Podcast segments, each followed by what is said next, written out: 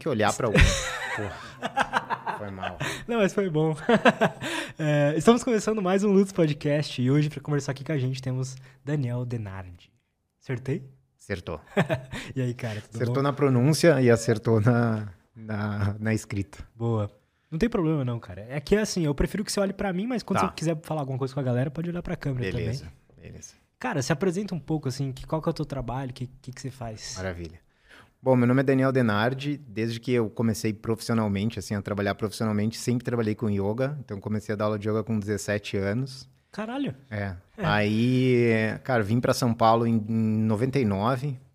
Aqui eu tive duas escolas, uma em Higienópolis e uma em Itaim. E em 2014 ali eu decidi focar tudo no digital, assim. Então, eu vendia minhas escolas, fiquei só com o online. E nos últimos dois anos eu venho desenvolvendo um, um método próprio, né? Que é o Neuro Yoga, que ele é, a gente vai conversar um pouquinho mais, mas ele é bem diferente do yoga tradicional. E, enfim, foi isso. É, eu quero, eu quero saber sobre isso, né? Sobre o neuro yoga, porque quando a gente pensa em yoga, né? A gente, a, a imagem principal de quem é leigo, né? Tá, é um, um, alongamento, né? Sim. Eu queria que você explicasse o que, que é o yoga de verdade e o que, que é o neuro yoga. Tá. É, quando eu, vou falar sempre da questão de yoga tradicional, né? Tá. Então, uh, a gente pode até ter como base aqui um outro convidado que veio bastante aqui, foi o Guilherme Romano, que ele tem bem uma visão do yoga tradicional, que é bem como o yoga é visto na Índia e não é uh, como uma questão de ginástica, como é visto aqui no Ocidente. Então, ele tem essa visão mais do yoga tradicional, que é um yoga mais voltado para a parte da espiritualidade e que tem muito a questão da consciência como algo que se busca transcendência a partir da consciência.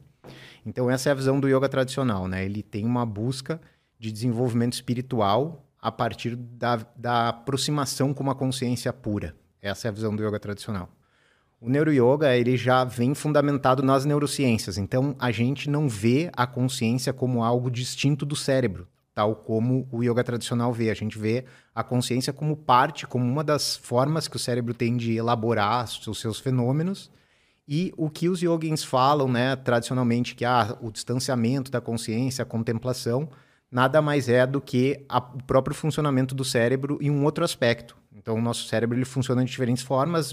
Agora, eu estou processando determinadas informações aqui, estou conversando com você, mas eu posso, no outro momento, estar tá mais contemplativo, mais distante da situação em si, mas ainda tudo é relacionado à questão do cérebro. Então, na visão do neuroyoga, a gente não busca uma questão de transcendência, mas sim de usar as técnicas, que daí também vêm sendo comprovadas com efeitos muito positivos pelos próprios neurocientistas, e usar aquilo ali a favor da melhoria de vida das pessoas, seja para redução de estresse, para redução de ansiedade, ou a próprio funcionamento do corpo a partir das posturas, né, que foi o que você mencionou.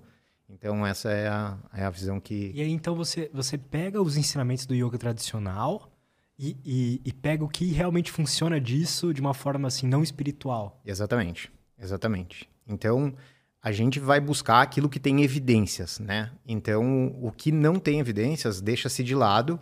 Por exemplo, a questão da energia cósmica, né? O prana, que é visto como uma energia cósmica que alimenta a vida. Isso não existe nenhuma evidência dentro da ciência, que exista uma única energia que faz todo o trabalho de, de, de criar ou de manter a vida no nosso corpo, né? O que, que a gente tem? A gente tem diferentes formas de captar uma energia que é física, que é a partir dos carboidratos, a partir da água. Isso tudo vai gerando transformações no seu corpo e isso vai produzindo uh, a, a energia de fato que a gente precisa para mover músculos, pensar e tudo mais. Mas não uma energia cósmica, tal como é a do prana. Então, esses conceitos a gente não adota, o que não tem uma evidência, como não tem como você demonstrar aquilo, a gente uh, acaba deixando de lado, a gente explica e, em alguns casos, até uh, contextualiza. Ó, se você assumir que prana é isso, aí ok, mas você assumir que prana é na visão tra clássica tradicional, que é uma energia cósmica que vem do sol e tal, isso não tem como você comprovar. Isso é legal, cara, porque eu sempre quando eu comecei a meditar ou quando eu tento fazer yoga, eu vou procurar um vídeo no YouTube, uma meditação guiada, uma coisa assim. E a maioria puxa para um lado de energia, de, sei lá, de chakras ou coisas assim, e isso acabou me afastando, sabe? Sim, sim. É, as pessoas que são mais céticas, assim, mais racionais, ou que, é o que eu falo assim, não vendem facilmente a sua crença. Você precisa de algo é, evidente para você acreditar em algo elas tendem a não gostar desse tipo de visão, assim, sabe? Fala assim, ah, como assim? Existe uma energia, existe um ponto de luz aqui dentro do meu corpo. Eu nunca vi isso, sabe? A ciência não está usando isso, a medicina não usa isso. Então, por que que um cara há 3 mil anos atrás lá conseguiu ver uma coisa que hoje os caras não veem, sabe? É, é um pouco inconsistente isso no meu ponto de vista. Mas, como é uma questão de tradição, é, a tradição ela tende a sempre tentar manter aquilo que foi ensinado e especialmente tradição indiana. A, a, a, tradição ocidental também, mas a tradição indiana ela é muito rígida na questão de você trazer inovações e coisas assim, sabe? Então elas sempre tentam sustentar aquilo que já foi ensinado por, pelas escrituras e não mexer em nada. Só que aí tem a questão da ciência que atrapalha tudo isso, sabe? Porque os caras vêm trazendo evidências de várias coisas, a própria filosofia também, ela traz evidências que faz você questionar determinados pontos. Como assim? Então, por exemplo, quando você quando você trata de questões filosóficas, assim, tá? É, você vai tentar ir por trás do pensamento. Você vai, por que que isso está se dizendo sobre isso, sabe? Então, esse, esse é o papel da, da filosofia, é pensar se o que você está entendendo como verdade é verdade. Colocar um, um ponto além do que a, a, questão óbvia. Não, acredita aí e pronto, tá? Como, como existem dentro das tradições, né? Então, é, pegando um exemplo simples aqui, a questão de, dos chakras que a gente está falando. Não, ou a questão do prana que é mais fácil, tá? Então, o prana é tido é, tradicionalmente como a energia da vida, tá? Que você vai, pega essa energia, essa energia que sustenta a sua vida. É o que eles falam que é energia vital? É energia vital, é. Tá. é. O conceito de prana é o conceito de energia vital. Tá. Então, por que, que você explica que uma pessoa. E você capta essa energia vital através da respiração? É a principal forma de você captar. Tanto que os exercícios respiratórios dentro do yoga se chamam pranayama, né? É a expansão dessa bioenergia. Mas por que, que, se é a energia da vida, você não consegue viver só respirando? Por que, que você tem que se alimentar? Daí eles vão falar: não, mas a alimentação também é uma forma de você captar essa energia. Tá, então beleza, aí já teria que ter uma distinção. Então existe a energia do alimento e a energia da respiração. Não é tudo a mesma energia. E essa distinção já não existe. Aí vem um outro ponto. Se o prana está presente nos alimentos, por que, que quando a gente come mais e mais e mais, a gente não sente com mais energia? Pelo contrário, se você come um monte, você sente vontade de dormir. Então, ou de, sei lá, você não sente a disposição do que se você comer, comesse equilibradamente. Então, essa questão de você começar a questionar um pouco mais o ponto e não só aceitar ele como verdade, ah, é, a respiração, porque se eu não consigo passar dois minutos sem respirar, senão eu morro. Tá, mas tem outros pontos aí, entendeu? E aí você começa a trazer mais um questionamento que, no meu, na minha compreensão, muitas vezes até vem mais da filosofia mesmo do que da do que propriamente da ciência, sabe? Mas, mas, é interessante que esses caras, há, há 3 mil anos atrás, eles já estavam entendendo alguma coisa, né? Sobre o funcionamento da, da gente, a, a forma que a gente respira, como é que isso faz a gente se sentir, né, cara? E Sim. hoje a ciência vai eh, validando algumas coisas. Exatamente. Então, tem muitos pontos que o yoga acertou na mosca, assim, sabe? Não sei se por sorte ou por observação ele acertou na mosca. Tipo que... Mas, ah, por exemplo, a própria questão da respiração, né? Então, uh, no yoga, acredita-se que a respiração ela é uma forma de você aumentar o bem-estar e de você tranquilizar a sua mente. Isso é verdade. Isso é verdade. Agora, a partir do momento que você assume que ela é tudo, que só com a energia da vida respirando você consegue tudo, você já está incidindo num erro. Então, é, alguns pontos foram acertados e por isso que eu, eu coloco o neuroyoga como uma ressignificação do conhecimento do yoga. Você está pegando aquele conhecimento, pegando o que é verdadeiro daquilo ali e trazendo uma, uma significação mais atual, é, explicar aquilo ali de uma forma mais atual. Então, pranayama, reduz a ansiedade? Reduz. Existem vários estudos, uh, inclusive a gente vai fazer agora um, um evento em que a gente vai apresentar algumas pesquisas, uma delas trata da respiração, né? Então, a respiração, por exemplo, é usada para o aquietamento, é usada na questão de redução de pessoas com insônia.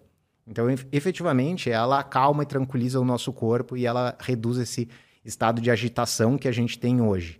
Mas ela é a fonte da vida, de toda a vida? Não. Ela tem que ser combinada com outros fatores ali. E então, essa questão de você ressignificar seria isso, assim, sabe? Pegar e, e dar uma, uma peneirada e ver assim, ah, vamos, vamos questionar tudo isso, vamos ver o que sobra aqui dentro de, da, das verdades.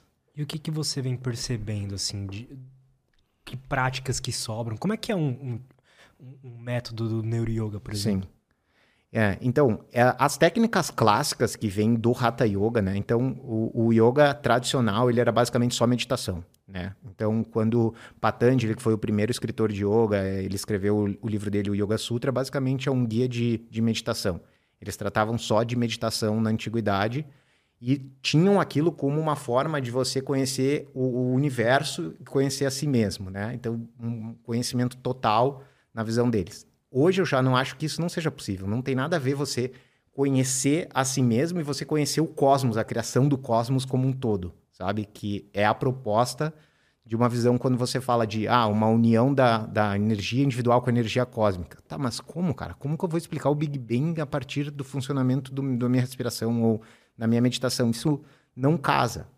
Por quê? Porque havia uma limitação ferramental e de conhecimento e tudo, só que uma vez aquilo ali se tornou tradição, se tornou praticamente uma religião, ela foi sendo levada para frente como, como uma verdade. Então, a partir do, do, do, yoga tradicional, que surgiu com Patanjali ali, depois, mais ou menos por volta de 700 a 1000 depois de Cristo, começou a se desenvolver o Hatha Yoga. O Hatha Yoga foi o que começou a trazer as técnicas que hoje a gente conhece. Não existiam todas essas posturas que existem, eram algumas posturas, mas trouxeram também os respiratórios e tudo isso para, inclusive, auxiliar a meditação. Eles não tinham esses objetivos que depois começou a se, se comprovar, que, por exemplo, o alongamento é uma, uma coisa que faz muito bem se você pensa num corpo com longevidade, um corpo funcionando bem, é algo que todo mundo deveria fazer, sabe? Tipo, Total. alongamento era uma coisa que deveria ser necessária, tal como é necessário você trabalhar o cardiovascular. Se você não trabalhar o cardiovascular na sua vida, lá na frente, em algum momento, seu coração vai pagar, porque ele não está acostumado a variações e aí ele pode ser prejudicado. E se você mantém ali ele, ele ativo, ele vai funcionar melhor. Então, surge o Hatha Yoga, que traz as técnicas. 700 depois ou antes? Depois. Depois. depois. É, e aí o Hatha Yoga traz essas técnicas e depois essas técnicas elas tiveram muita fusão com conhecimentos ocidentais. Então, hoje, boa parte das posturas que se conhece do yoga, elas não são originais da Índia. Elas são fruto da colonização britânica e outros europeus que vieram para a Índia e começaram a influenciar ali a prática dos próprios indianos e daí se propagou aquilo ali da Índia para fora como como algo para que fosse indiano, entendeu? Porque era um momento que a Índia precisava ali, na década de 20, 30, a Índia precisava de, uma, de, de mostrar algo de valor para o mundo que fosse dela, né? que fosse legítima da Índia. Ó, oh, cara, a gente tem uma parada aqui que é só nossa. E já existia muita influência ocidental por conta da colonização britânica, né? Então, a, a, a Inglaterra ela começou a colonizar no século XIX, ali a Índia, e ela começou a, a, por exemplo, dominar a parte de educação. A educação era quem determinava o currículo das escolas eram os, os britânicos. Então eles começaram a botar, por exemplo, ginástica lá dentro. Existia já algumas técnicas, existia uma própria uh, uh, ginástica indiana que foi criada ali, que é chamada Mulakambi, e os indianos precisavam apresentar algo que fosse deles. Daí eles pegaram o yoga junto com essas técnicas, essa mistura, e falaram assim: olha, tá, tá vendo isso aqui? Ó, isso aqui é o yoga original da Índia, mas na real muito mais das, das, das, das posturas eram posturas que existiam dentro da, da ginástica. Dentro da, dentro da, ginástica. Então, existe um, um, livro chamado Yoga Body, que é um cara chamado Mike Singleton. Esse cara, ele catalogou todas as influências que vieram e se tornaram posturas dentro do yoga. Então, ele pegou, por exemplo, existia uma revista sueca lá da década de 20 que tinha determinadas posturas. Daí, o cara que era o editor dessa revista foi para a Índia e começou a, a, criar currículo lá dentro. Daí você vê as posturas que tinha na revista dentro dos asanas. Daí ele foi fazendo isso com várias posturas e apresentou essa tese, que até hoje não foi refutada, que é do Yoga Body, que mostra que 90% das posturas que hoje a gente conhece do yoga, que se tem como posturas originais do yoga, na verdade são posturas ocidentais. Que doideira. É. E quando você vai estudar o Hatha Yoga tradicional, então eu fiz um estudo de yoga tradicional com um professor que morou sete anos na Índia tem é um caso parecido com o do Romano, só que ele morou lá. Então o Romano vai e volta, tal. Esse cara ficou sete anos lá. E realmente, o número de posturas dentro da prática tradicional do Hatha Yoga é coisa como 10, 15 posturas só. E hoje qualquer prática de yoga que você faz tem 50, 100 posturas, assim. Então, aí vem o A ponto. utilidade prática dessas mais tradicionais é maior do que? Não, não é. Não é, entendeu? O que, que, eles, o que, que eles modificaram que não era tão presente uh, na ginástica ocidental, que daí se adaptou à questão do yoga? Por exemplo, a questão de permanência. Isso é algo que até hoje você não vê na educação física, por exemplo, você praticando permanências mais longas, né, dentro das posturas. Mas, dentro da visão do yoga, que tem uma proposta de redução da agitação mental, né, que é a proposta do yoga é você a tranquilizar mesmo a sua mente, é você conseguir não pensar em tanta coisa e focar em, em, em, menos pontos, e com isso você tem uma tranquilização da mente. Depois a gente pode voltar a falar um pouquinho mais sobre isso.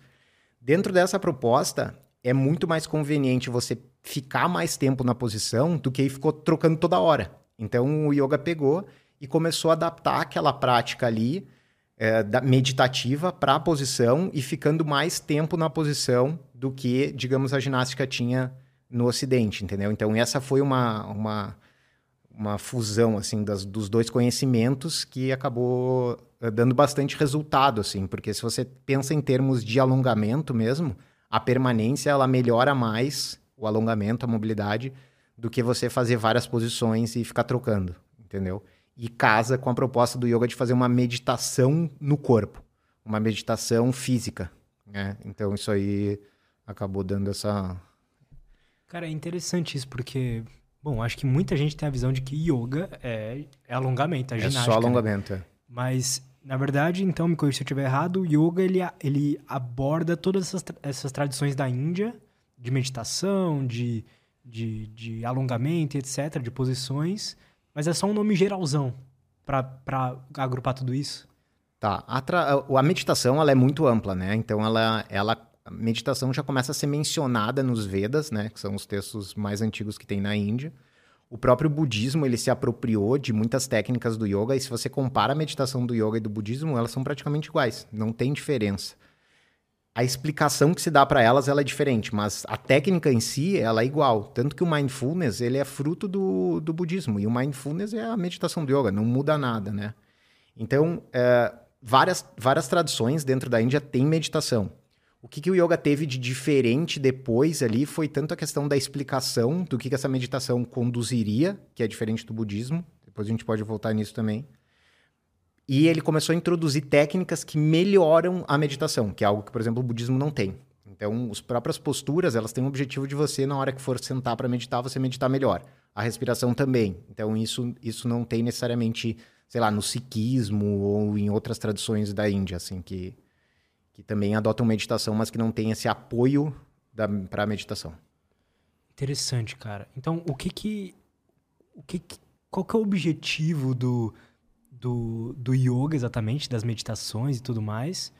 A diferença disso do objetivo do budismo e como é que você enxerga o objetivo, um objetivo cético do, do yoga? Sim, boa. Tá. Uh, primeiro, o ponto do, de, um, de um objetivo do yoga numa visão antiga que se adeque à, à visão atual. O que eles faziam era justamente tentar entender o que era a mente. Eles tentavam entender como que a mente funcionava eles começaram a observar que a mente era um grande produtor de sofrimento e a busca do yoga sempre foi de uma libertação total do sofrimento. Então, até né, você vê o, o, Romano como ele coloca aqui, ele fala, ah, é, é, é, a libertação total do sofrimento. Só que hoje a gente entende biologicamente cessar o sofrimento não é possível. É impossível, porque você não vai conseguir isso. E se você conseguir, é até algo perigoso você reduzir o seu sofrimento.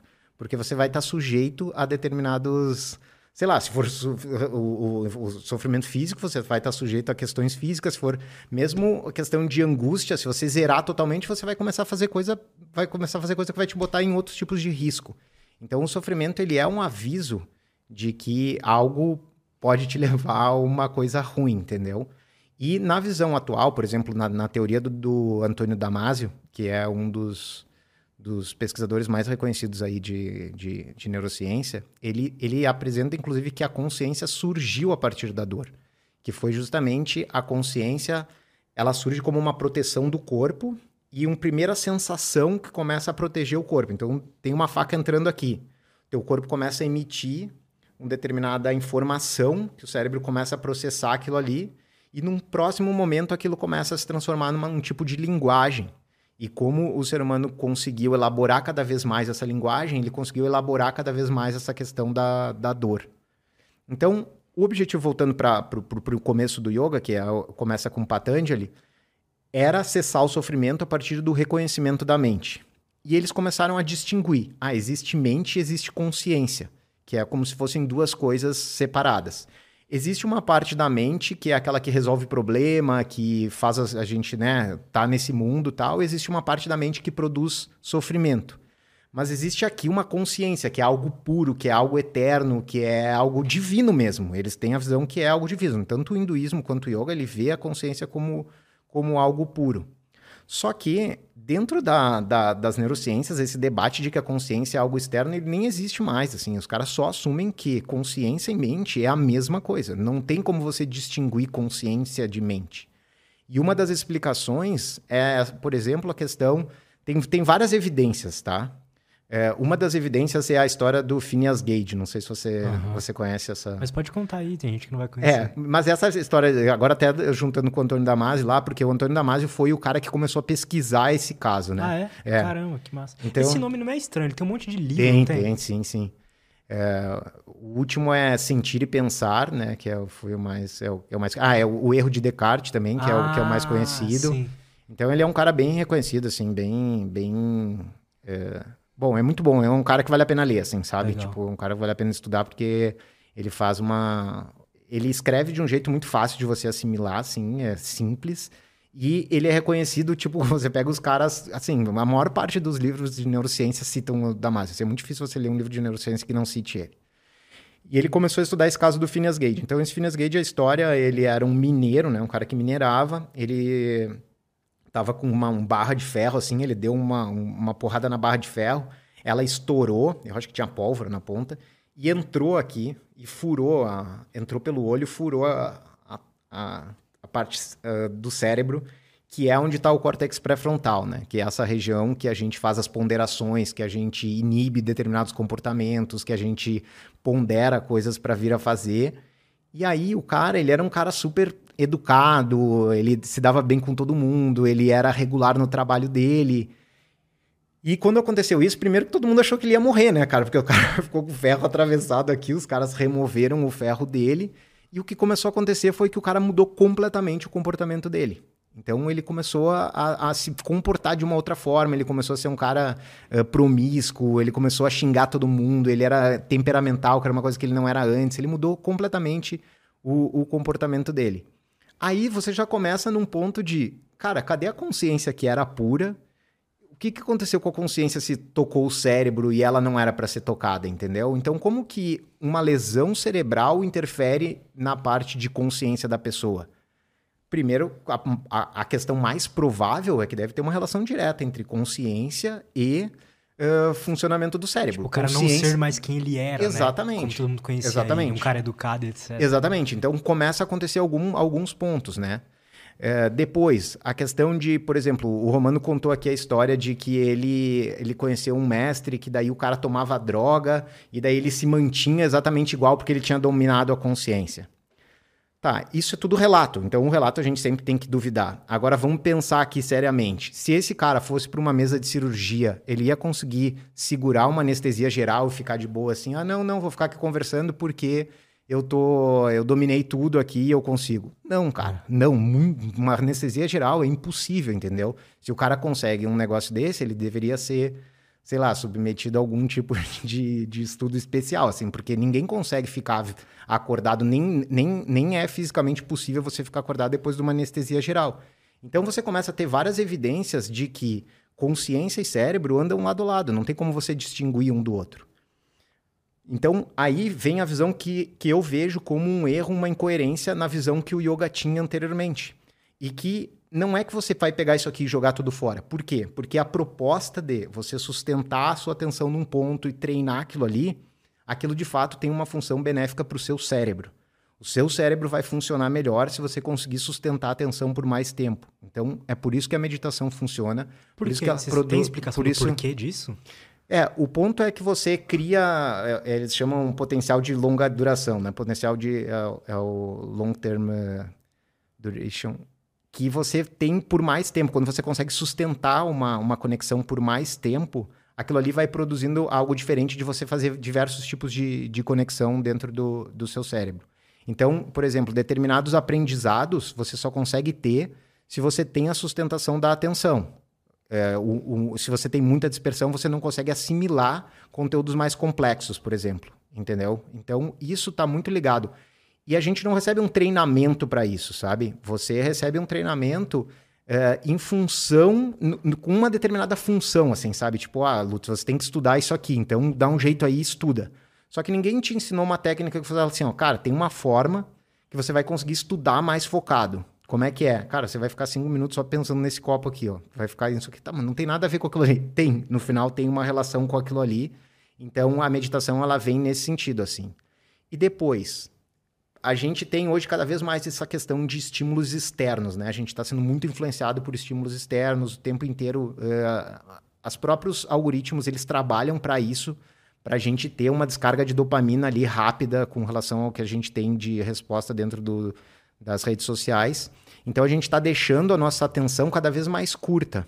E isso vai fazendo com que as próprias conexões cerebrais elas sejam mais breves, entendeu? Elas, têm, elas, elas sejam é, de, de, menor duração mesmo. Mas o que, que isso causa na pessoa, assim? Que, que, que sintomas que ela tem, sabe? Você fala de, uh, de que se o cara é muito disperso? É. Tá.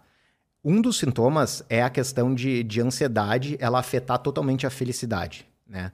Então, uh, a pessoa que tem uma capacidade maior de concentração, ela tende a ser mais feliz do que uma pessoa dispersa.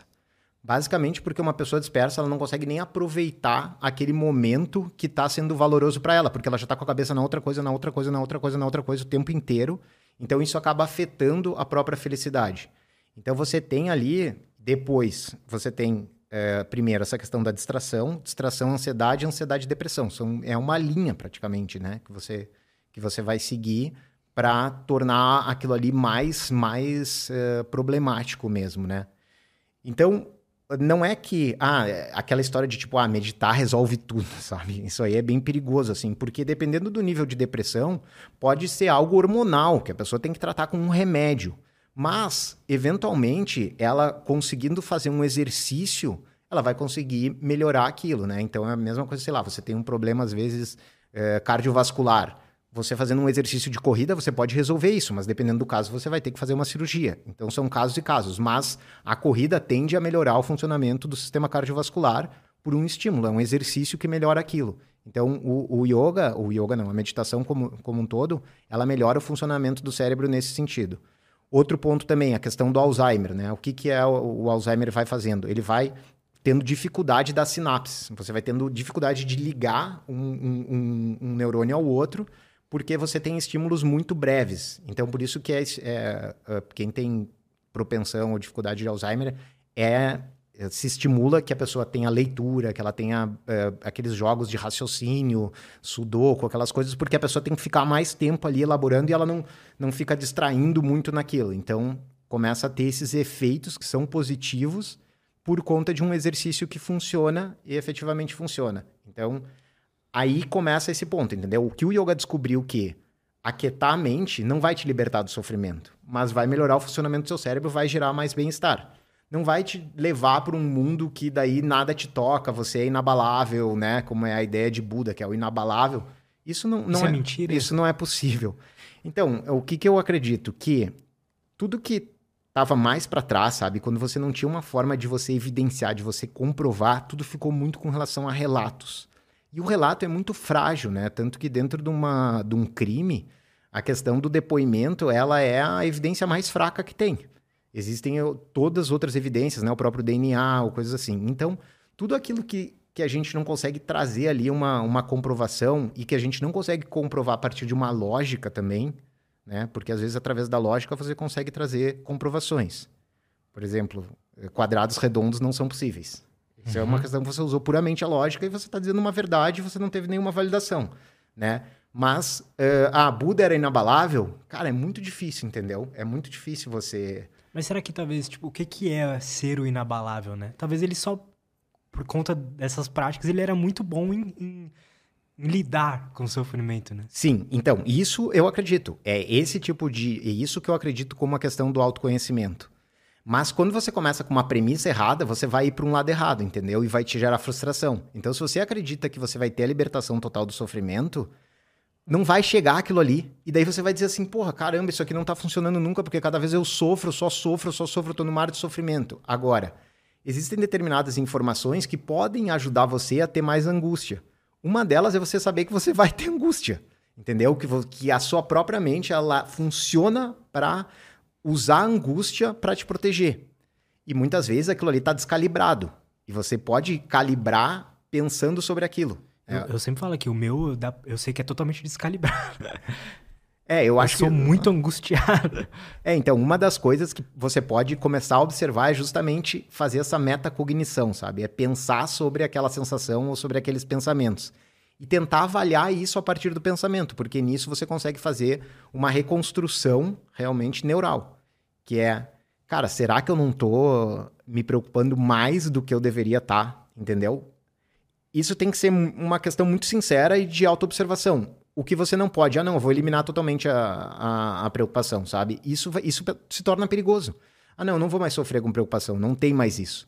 Agora, tá vindo a preocupação. Cara, ela é normal. É alguma coisa, não, não vem do nada, tá ligado? Tipo, ela tem, ela tem uma função biológica. A preocupação, a dor, a angústia, ela tem uma função biológica. Mas ela pode estar tá desequilibrada. Você você é capaz de criar um cenário dentro da tua cabeça, uh, assim, irreal, entendeu? Que não corresponde com a realidade, mas você tá achando que tá, que tá correspondendo com a realidade.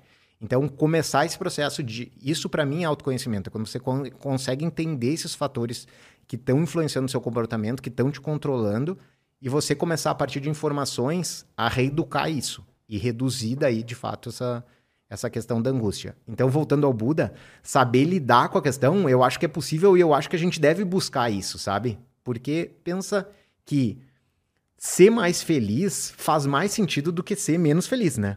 Eu acho que é uma coisa que, assim, claro. isso, isso, é inquestionável, assim, mesmo que não exista nada escrito, a gente não tenha como comprovar, a gente pode, a partir de, de observação, de, um, de, uma, de, de observação, de, de uma intuição até, né? de ter ali uma percepção de que aquilo ali faz mais sentido, a gente buscar mais a felicidade do que a infelicidade. Há determinadas coisas que a gente aprende, que são informações, que podem nos ajudar nesse sentido. Agora, você vai ter uma vida plenamente feliz? Não. Isso aí eu já vou te dizer agora que não, porque a pessoa mais sábia, ela sempre vai conviver com sofrimento, porque isso é biologicamente necessário. Foi isso que nos que, que distingue a vida da não vida, porque todos os animais sofrem, né? Mas como saber que como que eu sei que, por exemplo, qual que é o, onde eu consigo chegar até, sabe? Até onde eu consigo chegar para sofrer menos? Eu não sei, claro que não existe a métrica exata assim, mas como que a pessoa pode observar isso? Entende o que eu quero dizer? Sim, sim. É, não é uma, é uma pergunta, mais uma vez, não vai ter uma, uma, uma resposta final. O que eu, eu uh, agiria nesse sentido tem muito a ver com a questão da questão do estresse, tá? Eu, eu iria muito analisar isso a partir do estresse. O estresse é algo muito bom, é algo essencial para nossa vida. A gente precisa ter estresse, porque se você não tem estresse, você não vai conseguir, inclusive, nem ter força para você lutar contra uma, uma doença que possa te, te pegar, entendeu? Então, o estresse ele é uma energia que a gente tem, uma força biológica que a gente tem para lutar contra uma contra uma, uma adversidade momentânea. A partir do momento do que o estresse passa de três meses, ele já se tornou um estresse crônico. Agora, o seu corpo já começa a ter prejuízos em função disso. Então, você já começa a ter uma questão de, de, de problemas mesmo, nas mais diversas áreas, até mesmo de, de funcionamento do cérebro e questão de sistema imunológico, tudo isso por mau funcionamento, por, por, por estresse crônico. Essa questão da angústia eu iria na mesma linha. Cara, se a angústia está muito estendida por muito tempo, tem que se reavaliar. Se ela é momentânea, coisa que você está sentindo ali alguns dias ou uma semana, ela tem umas oscilações, é ok, entendeu? Agora, ela é crônica, ela é o tempo inteiro, ela não te, não te dá motivo para você levantar de manhã e fazer as coisas por muito tempo. Por muito tempo, né? Ou por mais de três meses, se a gente quisesse usar um parâmetro, já que a gente está buscando parâmetro. Por mais de três meses, se você está realmente angustiado, é porque tá desequilibrado, a coisa ali tá, tá desequilibrada. Pode ser desequilibrado por uma questão mental, que você está criando estímulos errados, pode ser desequilibrado por uma questão hormonal, física, Que aí tem algum tipo de liberação que o corpo não está fazendo bem e que você precisaria ver isso aí com, com exames. No fundo, sempre acaba sendo físico, né? Então, isso é que eu acho sensacional das neurociências, sabe? Porque a neurociência em si, ela não tem uma proposta de te ensinar um determinado comportamento ou algo assim. Mas a informação que se tem ali e que você tem algo físico comprovando, cara, é algo que acaba ajudando nessa questão uh, do, do, do, comportamento. Então, essa questão física, anatômica, para mim, ela é sensacional porque ela acaba comprovando essas, essas questões. Vou dar um exemplo aqui. Por exemplo, você já ouviu falar em neurônios espelho? Eu ouvi falar, mas o que, que é? Cara, isso aí foi uma, uma é um conceito é, bastante importante dentro das neurociências, que uh, os nossos neurônios, eles reproduzem determinadas informações a partir do que eles veem.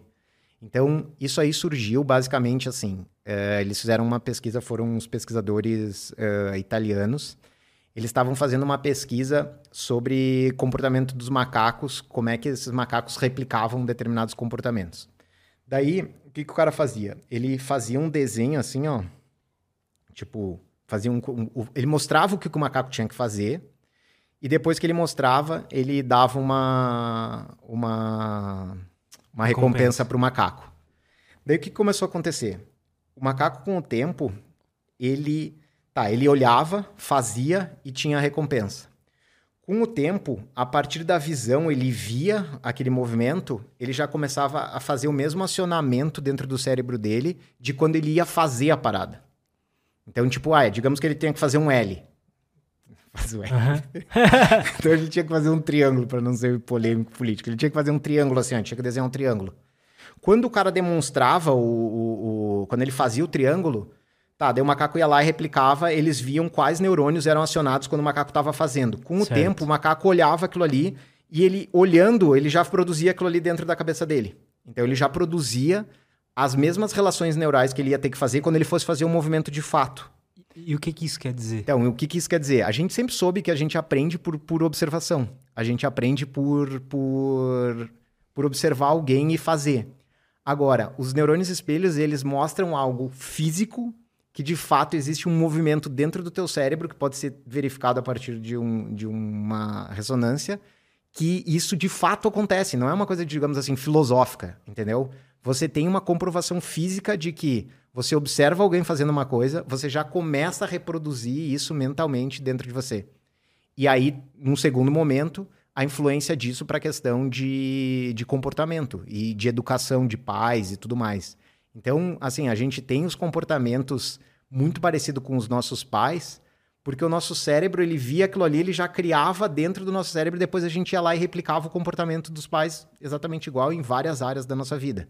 Então, é, isso aí é uma coisa que não é filosófica, entendeu? Então, de quando você fala assim, cara, eu ajo assim por causa dos meus pais, o teu cérebro tem como você comprovar isso aí fisicamente, porque é a partir do, do de algo físico, assim, você consegue eu sempre faço essa pergunta para tipo psicólogo, psiquiatra que vem aí, se, ah, por exemplo, a depressão é algo pura, é puramente biológico, neuroquímico, etc, né?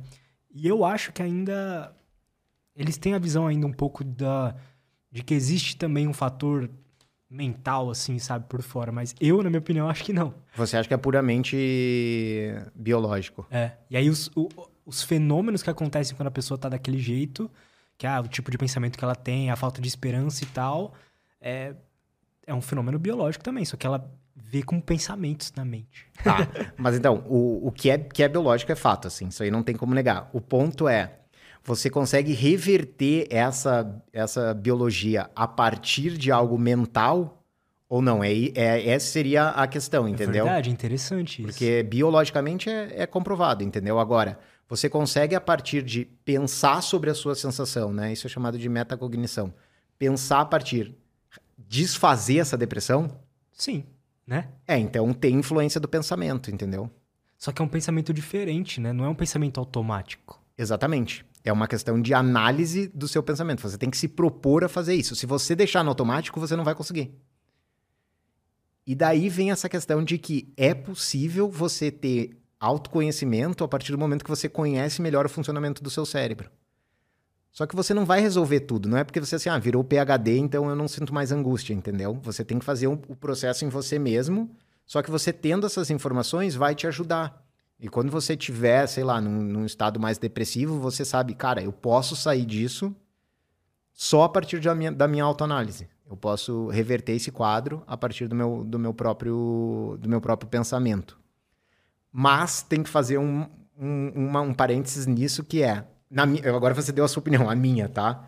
Eu acho que tem determinados pontos que não, que o cara não consegue mais reverter pelo pensamento. Entendeu? Eu acho que tem, tem pontos da depressão que daí é só com, com intervenção química mesmo. Pare... É, parece que tipo, o ruído tá tão alto, né?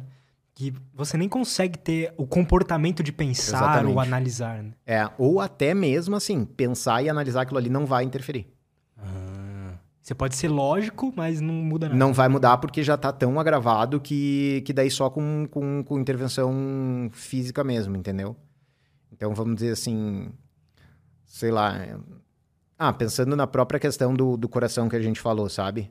a pessoa pode começar a fazer caminhada e melhorar o coração, mas dependendo de como tiver, não adianta. Não adianta. E, e é essa mesma questão para depressão, assim. Então, por isso que eu, eu acho que assim, ah, começou a ficar meio deprimido, já vai tomar remédio? Não, cara, tenta primeiro resolver com você mesmo, assim, porque é possível.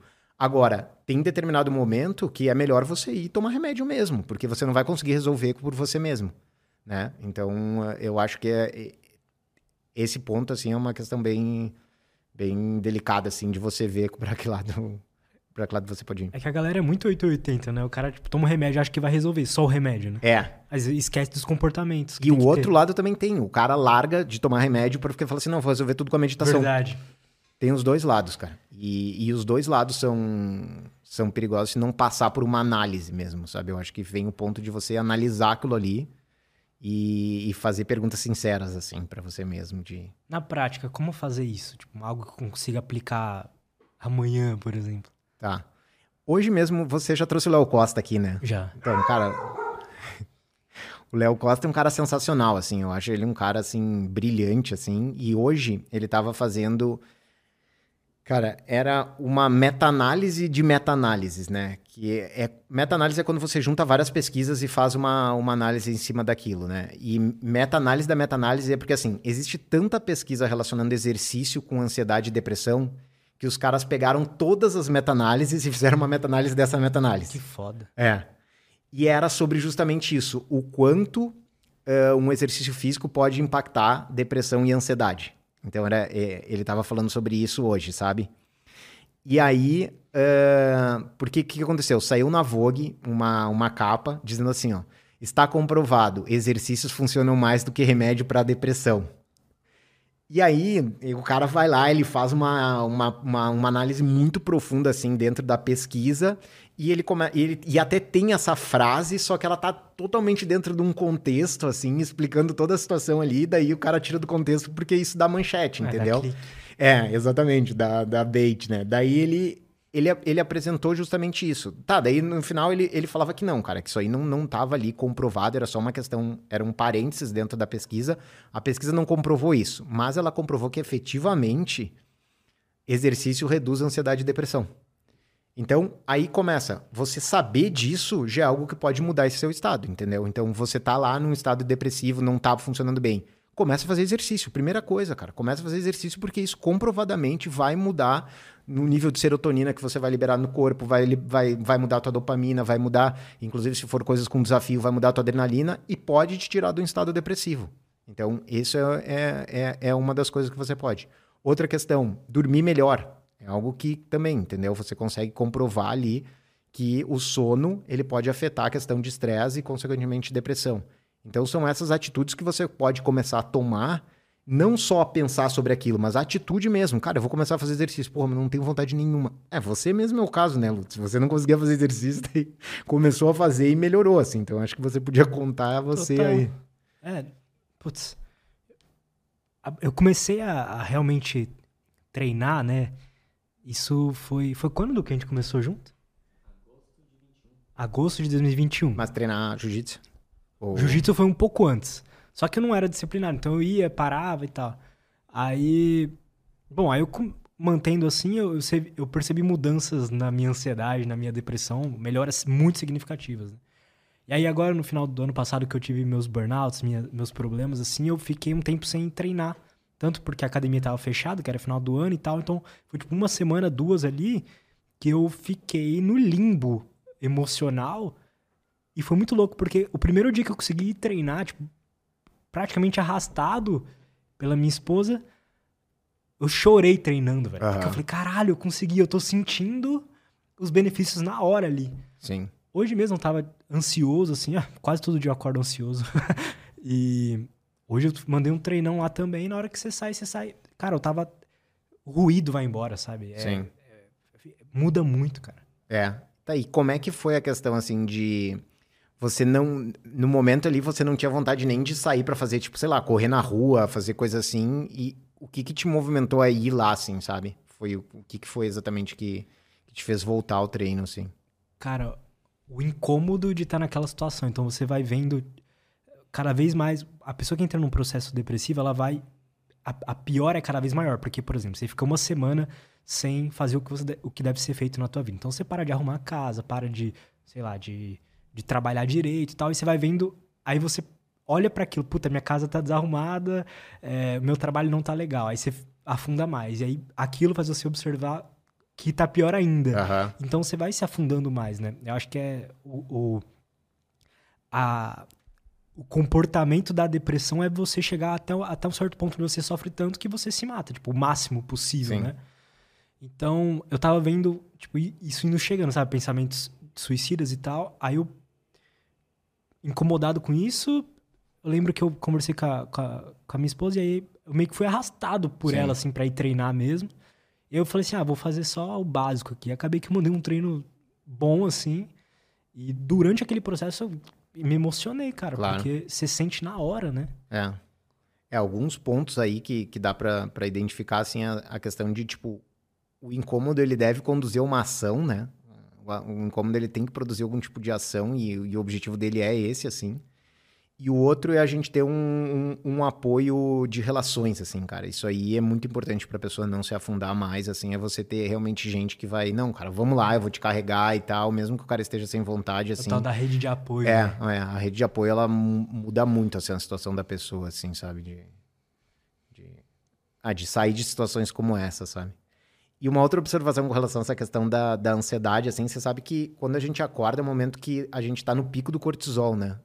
O hormônio do estresse e os outros hormônios também relacionados ao estresse, eles estão mais altos logo que a gente acorda. Mas é, é logo que a gente acorda Logo mesmo? que a gente acorda. Tipo assim, abrir o olho. É, é o momento ali, e isso faz sentido até numa função numa função biológica, né? Você acorda e agora, cara, agora vai para caça, vai para guerra, porque você tem que juntar o a comida do dia. E ao longo do dia vai diminuindo esse, vai tendo mais inibidores, né? Então você vai tendo mais GABA, mais melatonina ao, ao longo do dia aumentando e esse cortisol, essas coisas diminuindo para você chegar na noite e dormir e meio que recarregar isso para outro dia.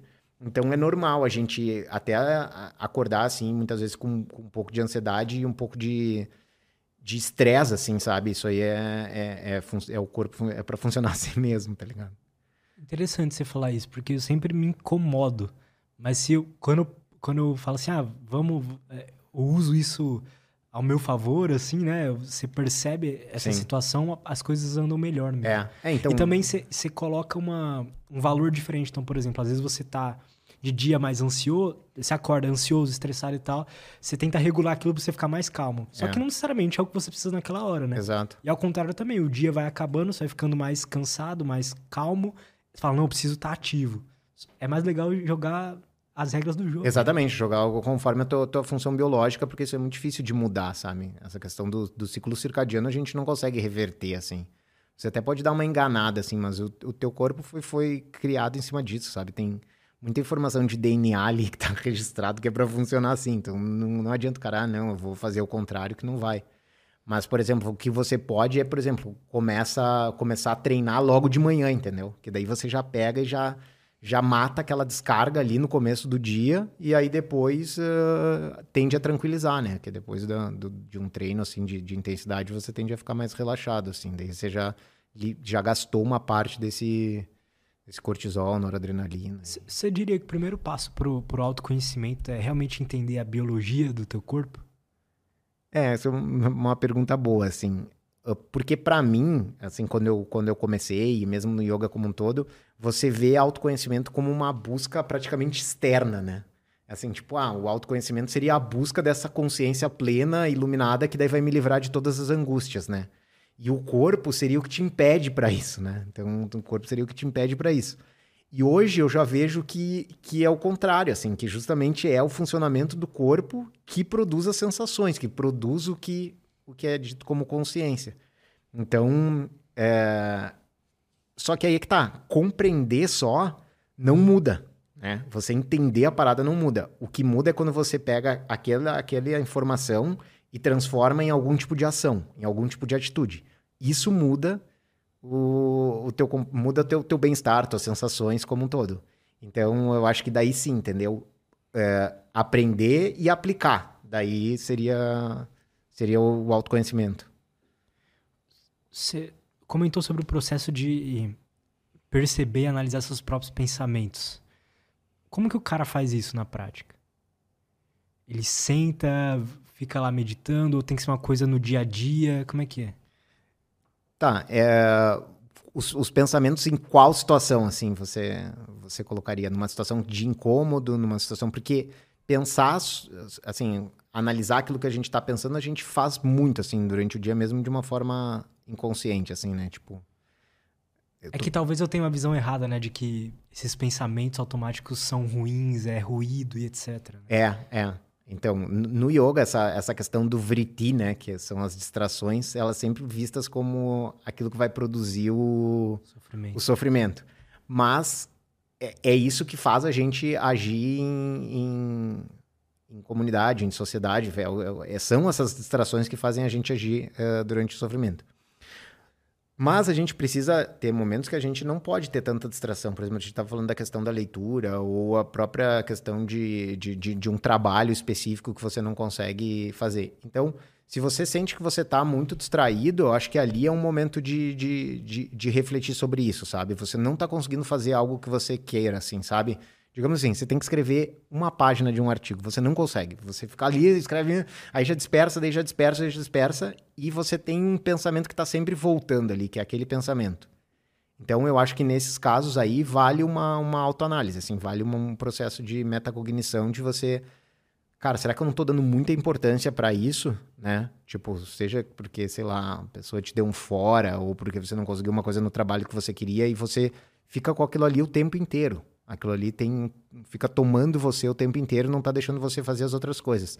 Daí eu acho que vale a pena uma, uma, uma autoanálise. E aí você começar a criar outros estímulos que vão compensar aquilo, entendeu? Que você vai deixar um, um certo pensamento do lado pensando numa questão de metacognição, assim, cara, agora isso aqui você colocou na cabeça que o importante é escrever o artigo. Dane-se que você tá com, sei lá, outro problema lá que você tem que resolver, tá ligado? Tipo, dane-se isso, porque no natural vai ficar, vai ficar voltando. Então é mais ou menos isso, entendeu? Daí você começa a fazer esse processo. Aí começa a entrar umas outras ferramentas que também é questão de, de aprendizado de distração. Pô, desliga as notificações do celular ou afasta o celular, fecha as abas é, põe um, um, um, plugin lá, que são aqueles plugins self-control, sabe? Você conhece? Cara, eu usava muito, agora eu tenho usado menos, assim, mas eu usava aquilo lá, sabe? Ah, de vez em quando eu ligo pro YouTube, porque como é minha ferramenta de trabalho, Sim. muitas vezes eu entro lá para trabalhar e acabo me perdendo, sabe? É, então, é. às vezes eu uso para tampar as recomendações. É. É, e o self-control, assim, você coloca mas agora, não, não, eu acho que o self-control é aquele que você faz uma listinha de sites que você não pode abrir por um determinado momento, um determinado tempo, né? É, Porque... é que tem, tipo, vários... É. você quer o pro YouTube, você pode bloquear, tipo, as recomendações, pode bloquear uma lista específica, pode bloquear o comentário. Ah, esse aí, eu, eu tinha um outro que era Feed... Feed Extractor, eu acho que era um... É, vai dar onde, é, enfim. Cara, né? Mas começa a usar ferramentas que vão te ajudar, assim. Porque eu tenho uma coisa assim, sabe? Tipo, eu às vezes eu tô ali trabalhando... Cara, é, a minha mão vai sozinha assim, eu abro o Twitter, tá ligado? Eu, eu vejo muito Twitter. Eu abro o Twitter, quando eu vejo tá o Twitter aberto assim, eu falo, cara, não, não preciso ver o Twitter agora, tá ligado? Tipo, não tem nenhuma necessidade. E daí, se, se o objetivo é fazer o foco ali, se tem alguma coisa distraindo, eu acho que essas ferramentas são muito úteis. Ou mesmo a técnica do Pomodoro, né?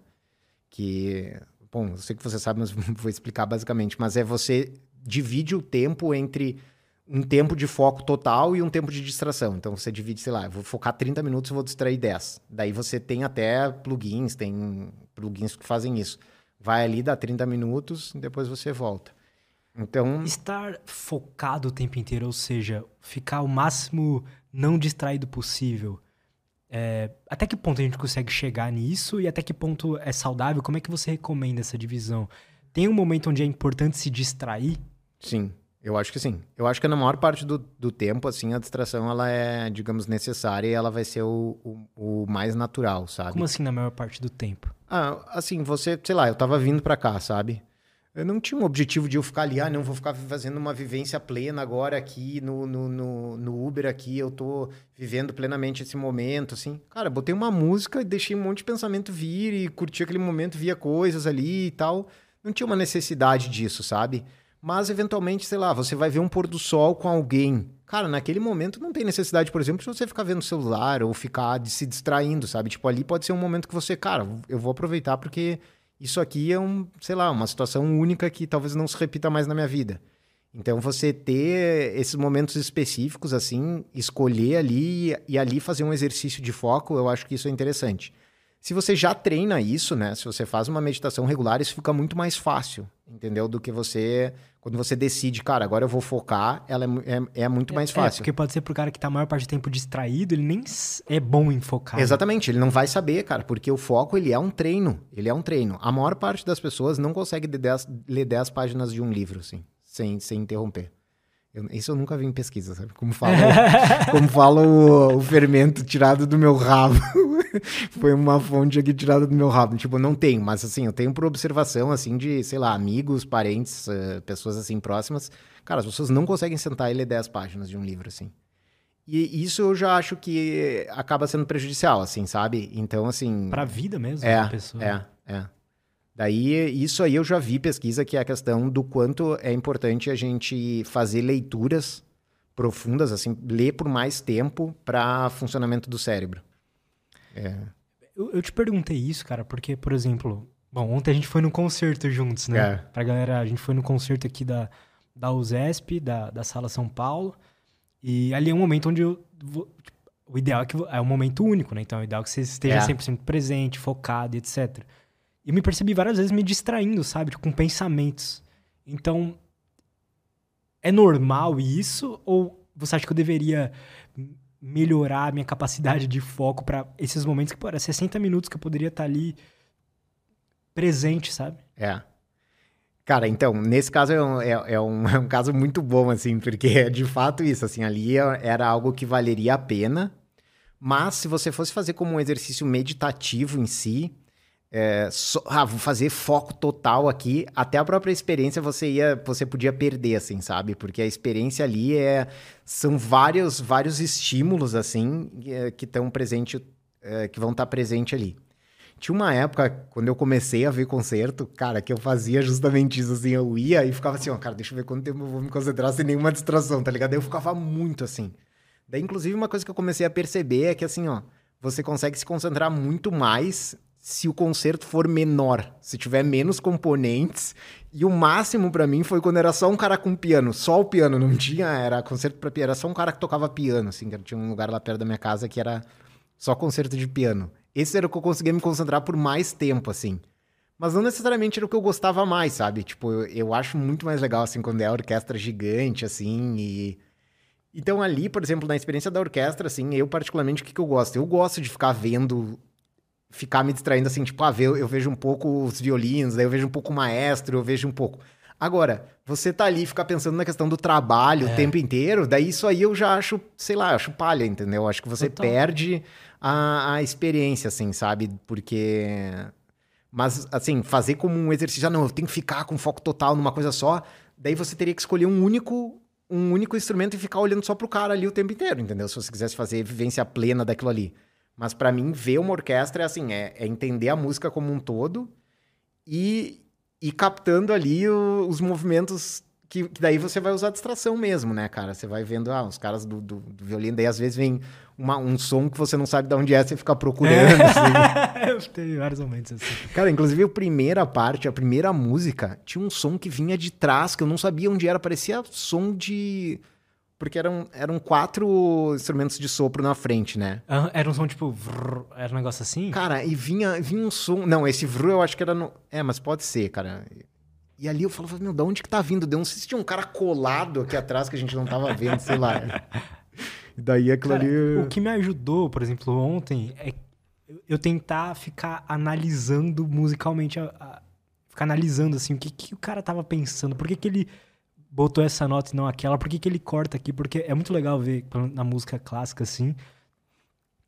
Você fica esperando que o cara entre no momento de de tensão, de tipo, ah, empolgação, só que eles tiram de você muito rápido uhum. e você fica, caralho, volta tal. Sim. Então, fica, por que, que ele tomou essas escolhas e tal? Então, Sim. Então, aí ficar você pensando mais processo analítico, é. É, aí me ajudou a é. concentrar. Então, aí que tá. Eu ficar contando os tempos. Eu não diria que isso tá errado, eu acho isso aí legal, entendeu? Eu já, eu não tenho essa capacidade aí de análise. Ah, mas eu também Eu já faço mais, não, mas você entende muito mais que eu, assim, de termos de melodia, de eu, eu olho mais assim, que foi o que eu te falei, né? Eu gosto das coisas mais românticas. A música era bem assim, né? Ainda uhum. eu, eu ficava mais é, analisando essa. Cara, a melodia como um todo, assim, sabe? Tipo, como se fosse uma, uma canção ali, né? Tô sendo uh, tocada, assim, e, enfim, a melodia. Mas é, essa questão do. que você falou do. de eles tirarem o, compositor, ele faz justamente isso, assim, sabe? Ele, ele tenta compor a música de forma que, cara, ele apresenta um pouquinho da melodia, daí você fala, caraca, que irado isso aqui. Daí depois ele vai e apresenta menos, tá ligado? Daí você fica esperando e ele tira. Daí ele, não, calma aí que eu vou voltar com isso aqui. Daí ele volta e dá um pouquinho mais. Daí, daí você fica ali pre preso porque você quer ouvir aquela melodia ali que você ouviu num determinado momento e... E, e você gostou. Ah, o pessoal fala que quando vai estudar harmonia, né, para composição e tal, eles sempre falam que é, é, é sempre um caminho. Você tem que voltar sempre de volta para casa. Então, tipo, você tá na casa, que seria a, a tonal ali, a, a nota principal, a nota comum, né? E aí você vai levando o cara numa aventura, tocando os acordes específicos. Ah, sexta menor, é, é, é, quinta aumentada. Tipo, aí você vai levando o cara pra, tipo, várias sensações. Uhum. E aí chega no momento de tensão, Sim. Tipo, quando é na quinta ou na quarta, assim, que você, putz, eu preciso voltar para casa, sabe? Aí, você, aí ele volta, aí você, ufa.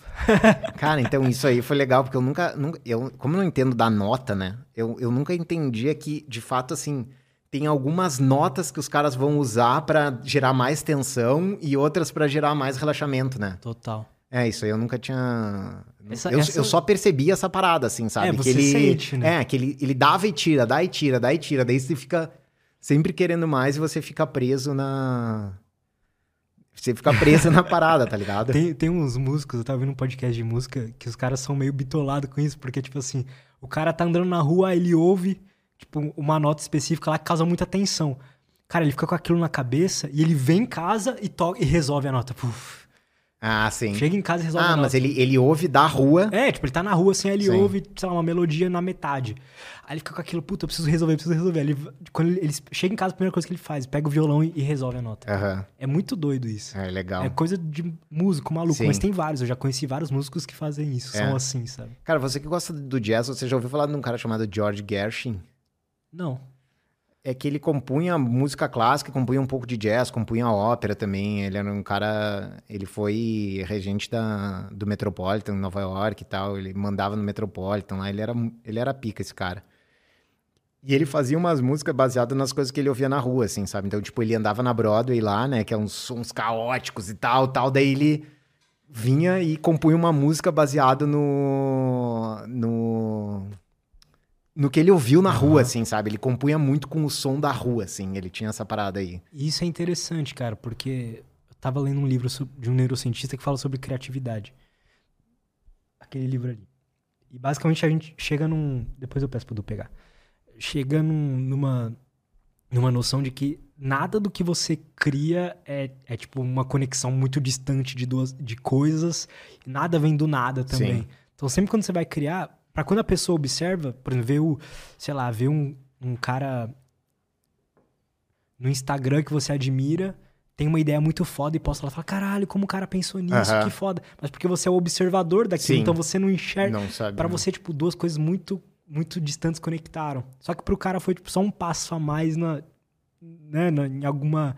Na, no ato de fazer aquilo, sim, sabe? A sim. música é a mesma coisa. Às vezes você ouve uma música, puta, que cara criativo, que foda, mas é porque, tipo, ele vai aos pouquinhos evoluindo, botando uma ideia na outra sim, e tal. e vai pegando isso de outros caras também, né? É. Vai pegando de outros. Eu já ouvi uma frase que dizia assim, ó criativo é apenas a pessoa que sabe esconder suas fontes.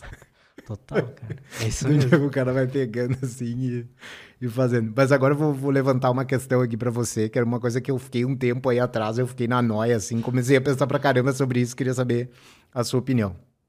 Cara, quando a gente pensa em questão biológica, funcionamento do nosso corpo, comportamento, algumas coisas são bem óbvias, assim, por exemplo, ah, vontade sexual, pô, é óbvio que é para reproduzir, é, vontade de prazer de comer, pô, é óbvio que, que você vai fazer isso porque, né, você tem que se alimentar, vontade de ter uma família, porque, cara, aquilo ali vai levar os genes para frente, por aí vai. Cara, qual que é a função da música? Por que, que a gente se sente feliz ou, tipo, libera dopamina, fica... Cara, qual que é... Verdade. Por que que você... Onde entra dentro dessa parada biológica pura, assim, cara? Como é que você explicaria isso? Interessante essa pergunta. Eu, a, eu, na minha opinião, a função da música. É, a música ela é mais funcional pro cara que faz ela do que para quem ouve. É o que eu percebo, assim. Geralmente, tem pessoas que. Eu, é muito comum isso, tipo, o cara tem banda, produz álbuns e tudo mais. Só que ele não ganha dinheiro com isso, ele tem outros trabalhos. Só que ele continua produzindo, produzindo. É quase como urgência pro cara criar, sabe? Então, a, acho que a, a função de criar música, para mim, é bem claro, no sentido de que o cara precisa. Só que aí o porquê ele precisa criar, né? Aí que é a questão. É, né? não, é que agora você entrou muito na, na, numa visão do artista, né? Porque daí seria artes em geral. Muitas vezes o cara quer botar a angústia dele para fora em alguma coisa e daí ele põe numa arte. Né? Exatamente. Né? Então o cara faz aquilo ali para tirar a angústia dele e ele, ele cria uma arte. Até o. o Pô, fugiu no Ferreira Goulart, ele falava isso, sabe? Ele falava, cara, o artista, ele é um cara muito angustiado, ele pega aquilo ali, põe tudo e te entrega e fala assim, ó, agora fica com isso aqui pra você. Tá, isso aí ok. Mas, cara, mesmo que o cara faça a música, sei lá, com esse sentido, o cara que não faz, ele é impactado pela música, tá ligado? Tipo, por que, que a música nos impacta, assim, sabe? Será que é da mesma forma de quando você lê um livro, por exemplo, escrito por uma outra pessoa? Você lê aquilo ali pra por exemplo, você lê um livro de o mais besta, de autoajuda ou de desenvolvimento pessoal, de autoconhecimento. Aquilo te ajuda, faz você se entender mais, sabe? Será que a música, quando você ouve, ela não traz uma, algo assim também? Algo que te ajuda a, a, a se entender? Sei lá, velho. Pra, o que, que você acha? Você Cara, que estuda neurociência. É, eu, eu comecei a pesquisar isso tentando buscar a história da música, assim, sabe? Daí eu comecei a ver, assim, que a parte de história da música é uma coisa que você não tem muita informação, assim, porque os caras assumem que a música. Todo mundo fala, ah, a música surgiu na Grécia, você vai lá ler os. vai ver os vídeos lá. É tudo, ah, a música surgiu na Grécia tal, porque é quando os caras começaram a, a criar notas musicais, né? Só que a música vem bem muito antes, tá ligado? Você dizer que a música criou na Grécia é ridículo. É óbvio que os caras nas tribos faziam música, faziam coisas assim, sabe? Claro. É... Então, tipo, a música pré-histórica tem muito pouca coisa, assim. Eu até encontrei uns canais que falavam sobre isso, assim, mas é bem pouco, assim. Se você pega a música, história da ópera, tem pra caralho, você entende tudo ali. Ou, sei lá, história da, da música dentro da religião, tem muito, assim. Mas, cara, o começo para mim que interessa, né? Que é da mesma forma. Por que, que a gente se, se reúne em grupos? Tem uma função biológica para isso, de proteção, né? Mas por que, que os caras produziam música, né? E por que, que as pessoas gostam de ouvir Por que, música, que as músicas né? têm prazer em sentir música, tá ligado? Tipo, é óbvio que você tem prazer em, sei lá, fazer sexo e em comer, cara, porque, né? Cara, daí eu comecei a. Enfim, eu criei a minha própria teoria, que, que é uma é? teoria totalmente aleatória, né? Mas assim, o que, que eu comecei a, a, a pensar, assim, que uh, a parte do, dos desenhos rupestres ali que eles faziam, né? Eles faziam aquilo ali meio que para marcar uma parada, assim, sabe? Para muitas vezes botar que aquilo ali, olha, a gente fez uma caçada aqui e a gente pegou vários bichos, ou mesmo para fazer algum tipo de alerta, ó, esse bicho aqui, ele, ele pode ser perigoso tal. Quando os caras chegavam das caçadas, assim, eles eles tentavam reproduzir a parada que eles viviam, tinham vivenciado, só que não tem a linguagem de hoje, tá ligado? Ô, meu, encontrei um rinoceronte, tá ligado? Os caras não tinham como reproduzir aquilo. Então eles deviam reproduzir de alguma forma com outros sons. Então é como se você criasse uma nova linguagem. Tinha a linguagem que eles falavam, oh, oh, oh, tipo, a gente foi até lá. E daí, para reproduzir a força do bicho, eles faziam alguma batida, tá ligado? Tipo, pegavam um tambor, começavam a bater assim. E eles começaram a criar uma linguagem paralela, assim, que é uma linguagem que, que complementava essa linguagem falada, que era a linguagem do som.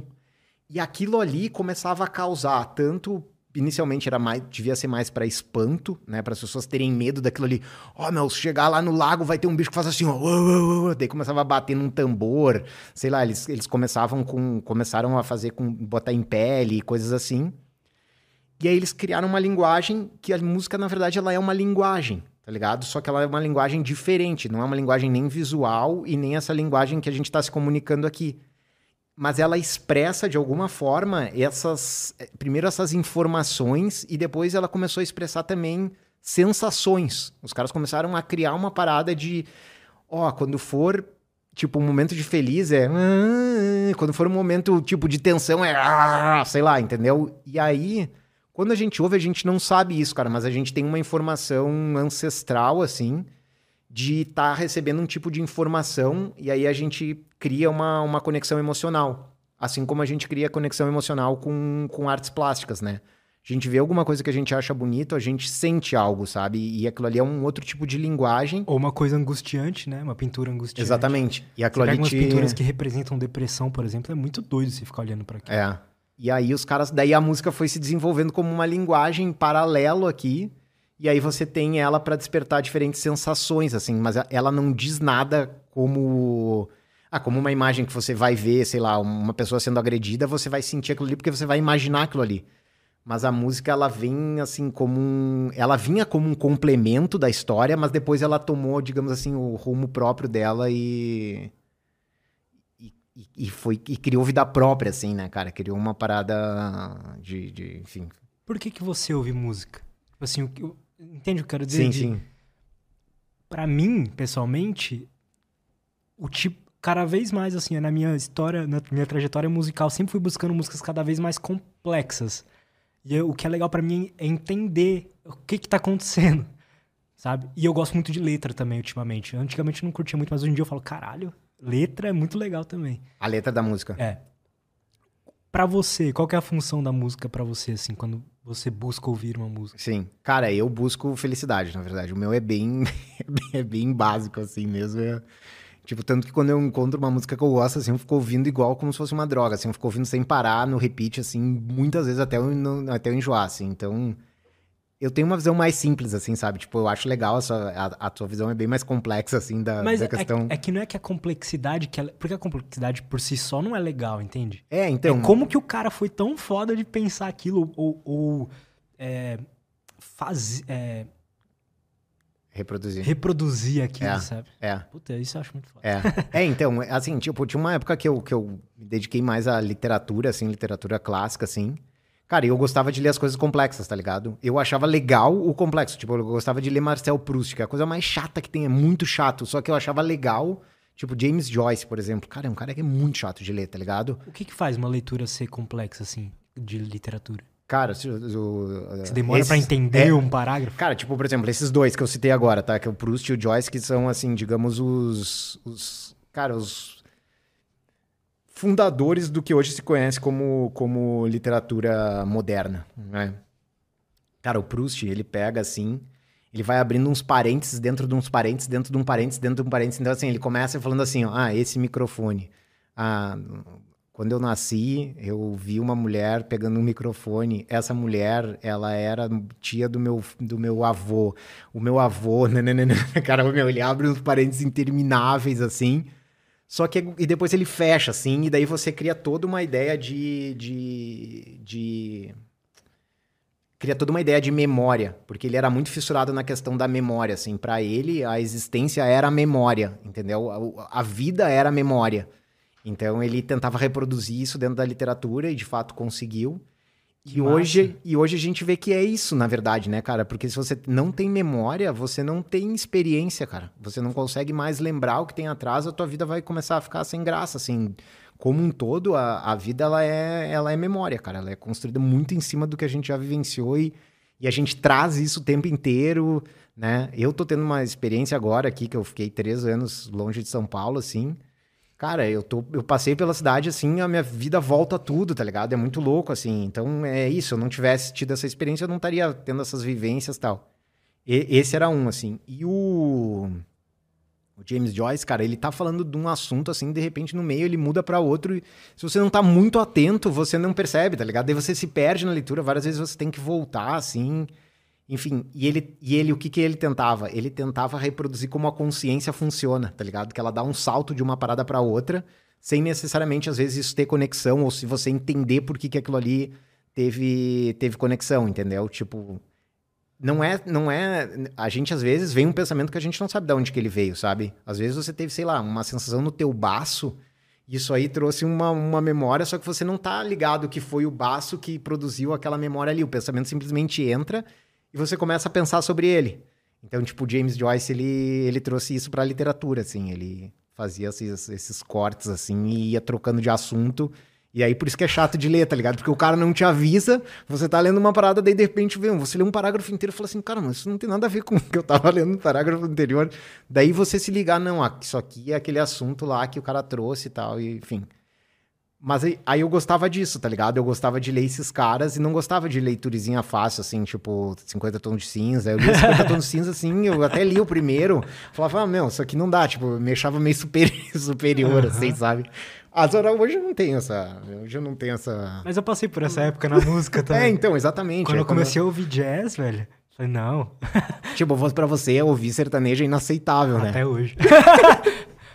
Cara, não consigo, porque eu sei tudo que vai acontecer.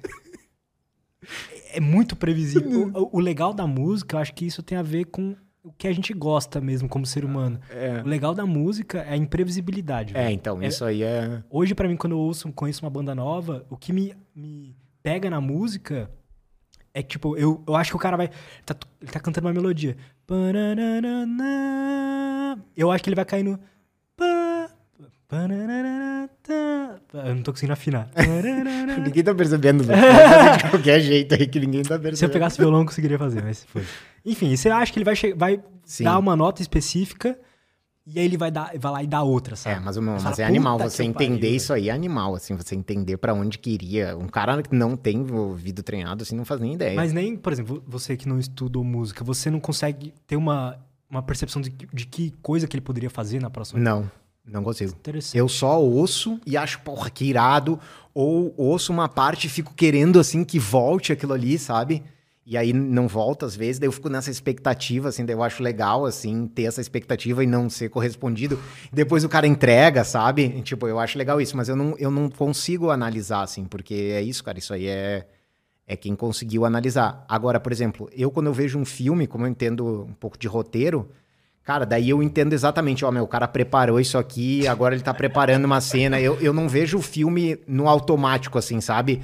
Eu vejo já analisando o roteiro, como é que o cara construiu. Ah, cara, ele começou a construção do personagem a partir do ambiente do cara. Ah, ele começou a partir da construção do personagem a partir de um diálogo, ele começou a partir de uma memória. É, tipo, isso eu consigo fazer, tá Eu ligado? não tenho isso, eu fico é, totalmente é, então, imerso no é, filme. Exatamente. Eu me impressiono.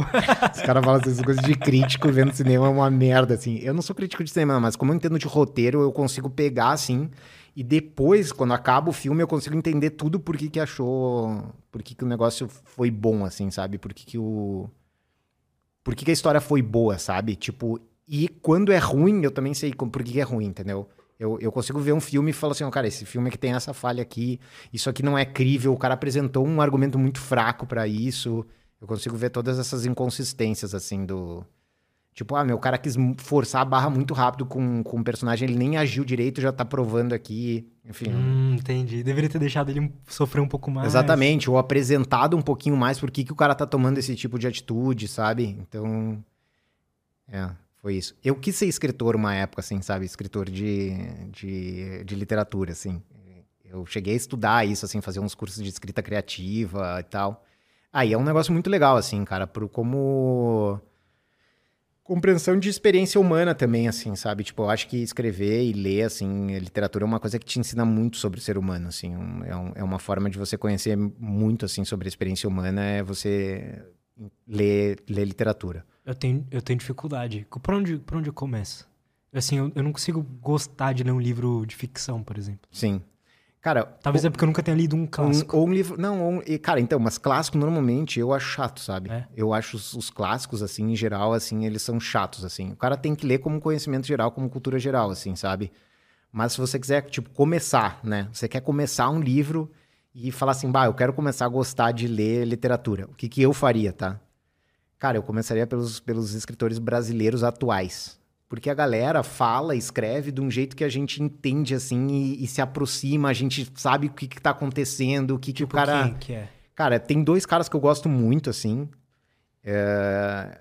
Que são é, é, brasileiros, são contemporâneos e estão escrevendo livro agora, estão publicando livro agora, assim, que são que eu acho muito foda. Um deles é o chama Daniel Galera. E aí ele tem um livro que, que vai se transformar em filme também, eu acho que deve sair esse ano, até em 2023, chama Barba Ensopada de Sangue. Cara, esse livro é sensacional, assim. Você lê, assim, é impossível não gostar, tá ligado? E, e, e ele não tem nada elaborado, é totalmente diferente desses caras chato. Cara, é a história de um cara... É que eu não, eu não queria dar spoiler para não... Mas, assim, por que que pra mim foi legal também esse livro? Porque ele se passa em Garopaba, né? Que é perto da região de onde eu moro agora, né? E que eu sempre viajei quando eu era mais novo tal. Então, o livro se passa naquela região. Cara, ele criou todo um ambiente meio que místico, inexplicável ali, assim, sabe? Mas é a história de um cara, ele... Eu vou ver, eu vou tentar falar sem, sem dar muito spoiler, mas basicamente o cara, ele presencia o, o suicídio do pai dele. E aí ele começa a ir para trás, assim, para tipo, o ambiente do pai dele, o, tenta conhecer o vô dele que ele não conhecia, ele começa a ir para trás para entender, tipo, o comportamento dele e por que, que eventualmente o pai dele pode, possa ter tomado aquele tipo de que atitude, foda, entendeu? Mano. É. E aí é muito legal, assim, porque ele se passa todo nessa, nessa região e é. Cara, e, e, e é, é uma próximo, coisa. Né? É, é, de autoconhecimento, assim, é legal, assim, porque é um livro sobre, sobre comportamento que o cara apresenta a partir de uma história. E o outro cara é um cara chamado Michel Laub, que é um cara aqui de São Paulo, Uh, tem dois livros dele, são livros curtos. O Barba Ensopada de Sangue é um pouco mais curto, mas, por exemplo, os do Michel Laub, esses dois que eu vou falar agora, que chama A Queda e o Maçã Envenenada. Cara, você tem que ler Maçã Envenenada. É esse. Se você quiser ler um livro de. Porque é um livro curto. E a história basicamente é assim, ó. O cara, ele. Ele é muito fã do Nirvana, tá ligado?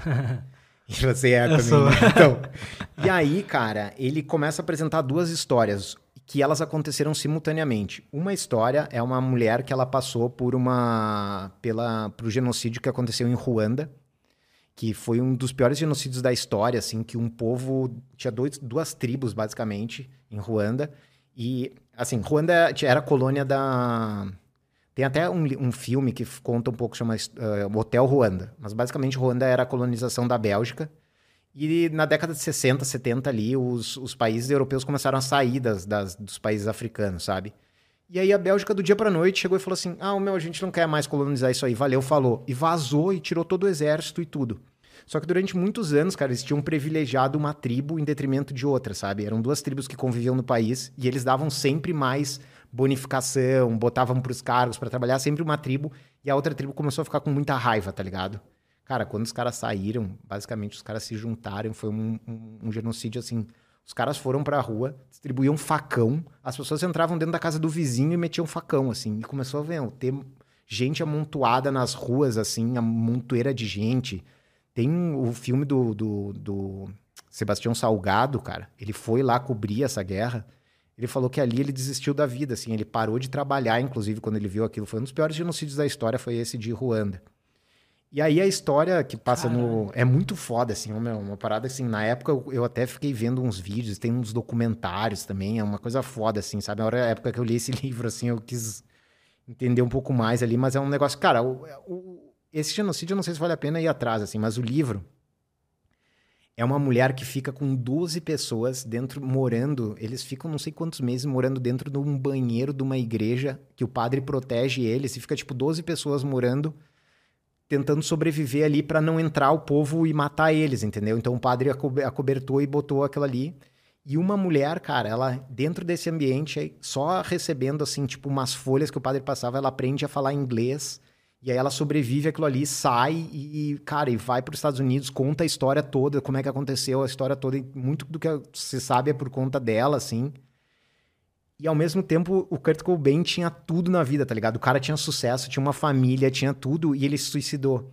E aí o cara começa a fazer uma, um paralelo assim, ô oh, meu, como é que uma pessoa tem Putz. tudo e se mata e a outra, velho, tá totalmente fodida ali, cara, ela ia sair, não ia ter mais nenhum familiar dela vivo, como é que ela luta pela vida? Então o livro é meio que uma história no meio para tentar explicar e o cara fica usando o tempo inteiro essas duas referências assim. Que é foda, é animal, velho. cara, é muito foda. Que Esse foda, livro ganhou vários prêmios, eu acho que ganhou o Jabuti, se eu não me engano, depois...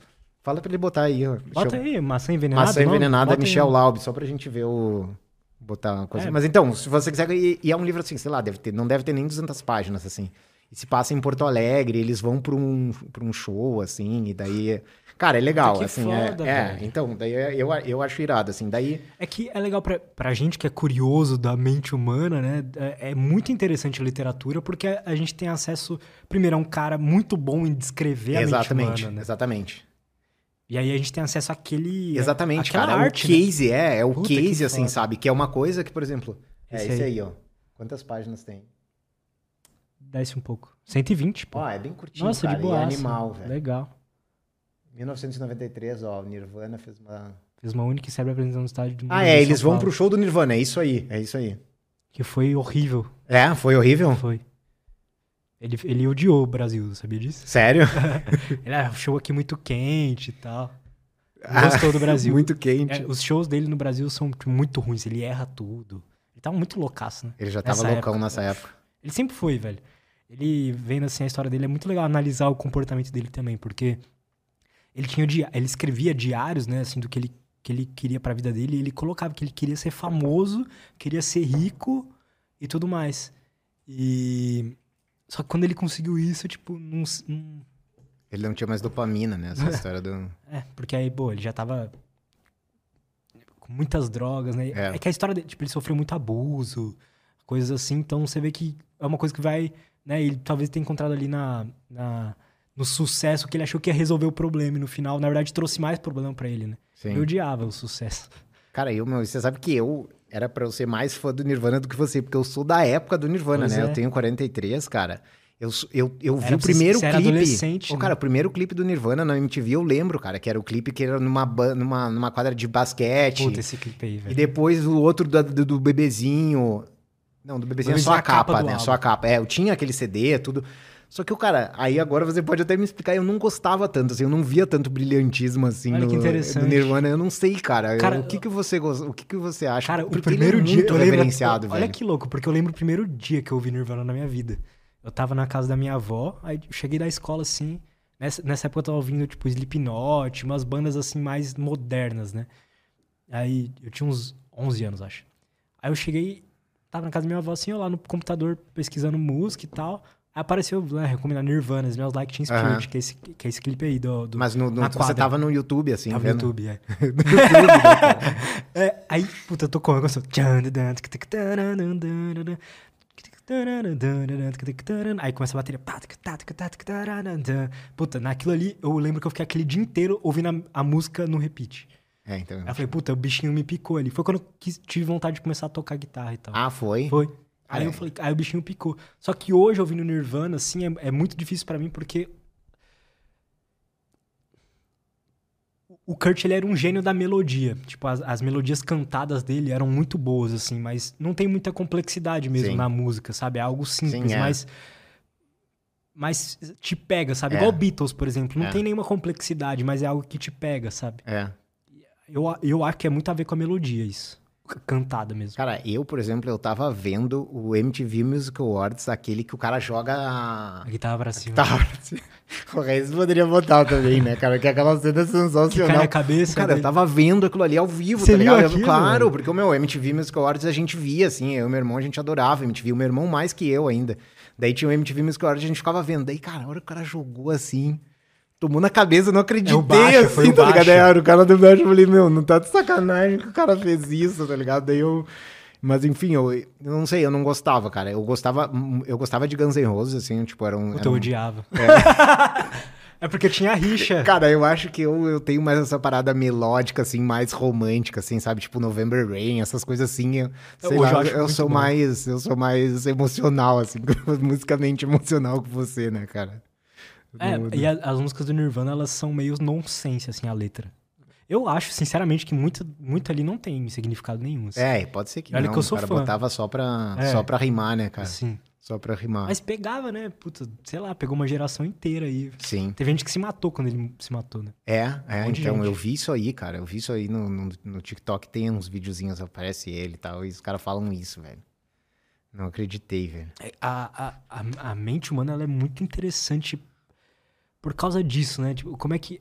É, esse relato do livro eu achei sensacional. Eu vou ler com certeza. Porque o que faz, às vezes, uma pessoa lá na Noruega é. O país mais, o melhor do, do mundo, assim, e ali também tem uma das maiores taxas de suicídio. É, sabe? exatamente, é. Mas, meu, aí isso se explica a partir de, de, de, questão física de funcionamento do cérebro, tá ligado? Que é, cara, o que, que é a dopamina, né, velho? A dopamina é quando você prevê uma recompensa tá ligado? Tipo, é a partir disso que você tem uma liberação de estímulo da sua vida, é quando você prevê, não é quando você tem, nem quando você vai ter, não é quando alguém assinou um contrato, não é nada disso, cara. A dopamina é basicamente, cara, eu prevejo que eu vou ter algum benefício com isso aqui, então eu vou, aí o corpo começa a liberar a parada para você agir, tá ligado? Tanto que tem uns testes que os caras fazem que é assim, ó, você tem uh, eh, 100% de ganhar uma aposta e você tem 50%. Cara, 100% óbvio que deveria liberar mais, tá ligado? Não, 50% de ganhar aposta libera mais dopamina do que o 100 ou 90%. Quando você tem muita chance de um negócio dar certo, você não tem motivação, velho. Teu corpo não te motiva para você fazer aquilo. Teu corpo ele libera dopamina à medida que ele vê que você tem uma chance de se dar bem com aquilo ali, tá ligado? Putz. Isso aí, então é isso. Daí eu acho que, cara, em geral na, na Europa como um todo, assim, a questão, inclusive, de, de mobilidade social, ela é muito pequena, tá ligado? É diferente aqui no Brasil, cara, por mais que a gente tenha muita gente rica, muita gente pobre, existe muito mais mobilidade, gente que saiu de baixo, foi para cima, do que na Europa como um todo. A Europa já tá constituída, aquilo ali já tá maduro, tá ligado? Uh, e, e, isso aí atrapalha, assim, as pessoas ficam com menos uh, gana de, de fazer as coisas e, e tudo mais. Não tem muita esperança, né? Cara, não tem motivação para fazer a parada, porque você tá sabe bom? que. Exatamente, cara. Primeiro tem isso, que os caras já estão acomodados, porque já tá bom, né? E depois que você não vê, assim, tipo, ah, não, o que, que eu posso fazer que vai me dar muito resultado lá na frente, tá ligado? Não, não tem muito isso. Junta isso com hábitos destrutivos, tipo, igual esses artistas assim, né? Droga, bebida e é, tal. É, é daí piora. Uma, né? Daí, daí piora. Cara, agora outro, assim, que é um livro que agora eu tô lendo, inclusive, de literatura, eu tô lendo um livro agora. Mas tem um filme. E o filme é muito foda, porque agora eu tô lendo o livro, eu tô achando. Eu já, já, já era um dos meus filmes favoritos, assim, top 5, que é o Clube da Luta. Já viu? Já. Muito cara, foda. Então, aquilo ali é, é justamente isso que a gente tava falando, meu. É o cara entender a partir de um case interno, como é que determinadas atitudes podem mudar completamente a personalidade da pessoa, tá ligado? E entra a questão do sono, tá ligado? Olha o que, que o sono pode fazer ao ponto de, cara, não se reconhecer se você não dormir bem, tá ligado? E aí eu tô lendo esse livro agora, que o, o cara é muito é famoso, assim, é o Chuck Palahniuk, que é um, é um escritor foda, assim, ele... E, mas o, o, o, diretor, que é o, é o, David Fincher, né, cara, que é o cara que fez a rede social também, fez outros filmes aí. Cara, ele fez muito bem o filme, assim, porque eu tô lendo o livro, cara, e assim, o cara conseguiu pegar a parada do livro mesmo, assim. Assim, é que eu sou muito fã do Clube da Luta, tá ligado? Então eu acho que não, esse livro, assim, eu não sei se vale a pena pegar para ler, assim, mas o que o cara conseguiu fazer no filme, assim, de transpor é impressionante, assim, cara. Como o cara conseguiu fazer aquilo ali, tá ligado? E esse filme, eu acho que esse livro, ele tem muito essa questão de, de ser humano, assim, sabe? De você entender o ser humano, é, entender, tipo, essa coisa de, tipo, meu, não ter mais motivação na vida, de você não se reconhecer, de você... Não... Ah, é, enfim, agora eu vou dar spoiler. Desse... É que esse filme, se dá spoiler, acaba com tudo, né? Mas basicamente, é. cara, é. Não, não... Ah, mas. É, não dá não. Não, não, não vou dar, mas, mas vejam, alguém cara. que nunca viu, cara. É, tem pra caramba. Pergunta aí no chat. a maioria não vai ter visto, cara.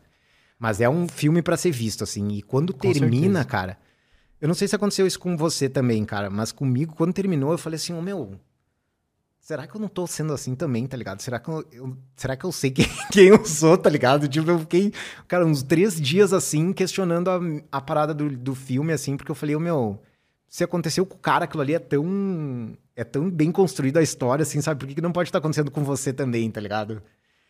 Mesmo que não seja naquele nível, talvez em algum nível, assim, de a gente não se, não se perceber, assim, né, cara? E outra, A gente já não percebe a realidade, né? Como ela é mesmo. A gente percebe filtrado pelos nossos sentidos. É, né? é. Se você pega um. Os pássaros, tem um. Aquele livro ali fala sobre isso. Um tipo de pássaro específico, ele consegue enxergar o eletromagnetismo da Terra no céu. Sim. Você pega as renas lá, elas enxergam é, a luz ultravioleta por causa que eles estão lá no Ártico e tal. Então, É. pô, a, a gente já não vê a realidade realidade, a gente vê filtrada. É. A gente vê uma aparência, né? A gente tem uma aparência da realidade. Em cima dessa aparência da realidade, a gente começa a criar nossas crenças, assim. E aí, a gente, assim, no meu ponto de vista, você tem que ter.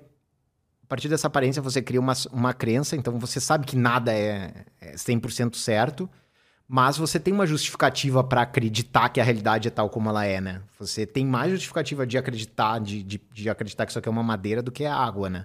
É, total. Por conta da aparência. Por conta da aparência. Pode ser água, pode, né? Você não, mas assim, daí em cima disso a gente vai criando é, a, nossa, a nossa visão do mundo, assim. Mas qualquer pessoa que já teve alguma experiência com, tipo, drogas alucinógenas ou, tipo, igual eu que já tive várias paranoias com maconha, a realidade fica totalmente distorcida. Sim. Tipo, e é mais real do que. Tipo, é, é tão real quanto a realidade normal. Então, mas daí você poderia fazer justamente esse, esse julgamento de falar assim, tá, mas existe, é, dentro da, da filosofia, isso é chamado de derrotador, assim, sabe? Tipo, existe um derrotador dessa, dessa sua crença, algo que você pode colocar que é plausível que você vai mudar a sua, digamos, intuição da vida, entendeu?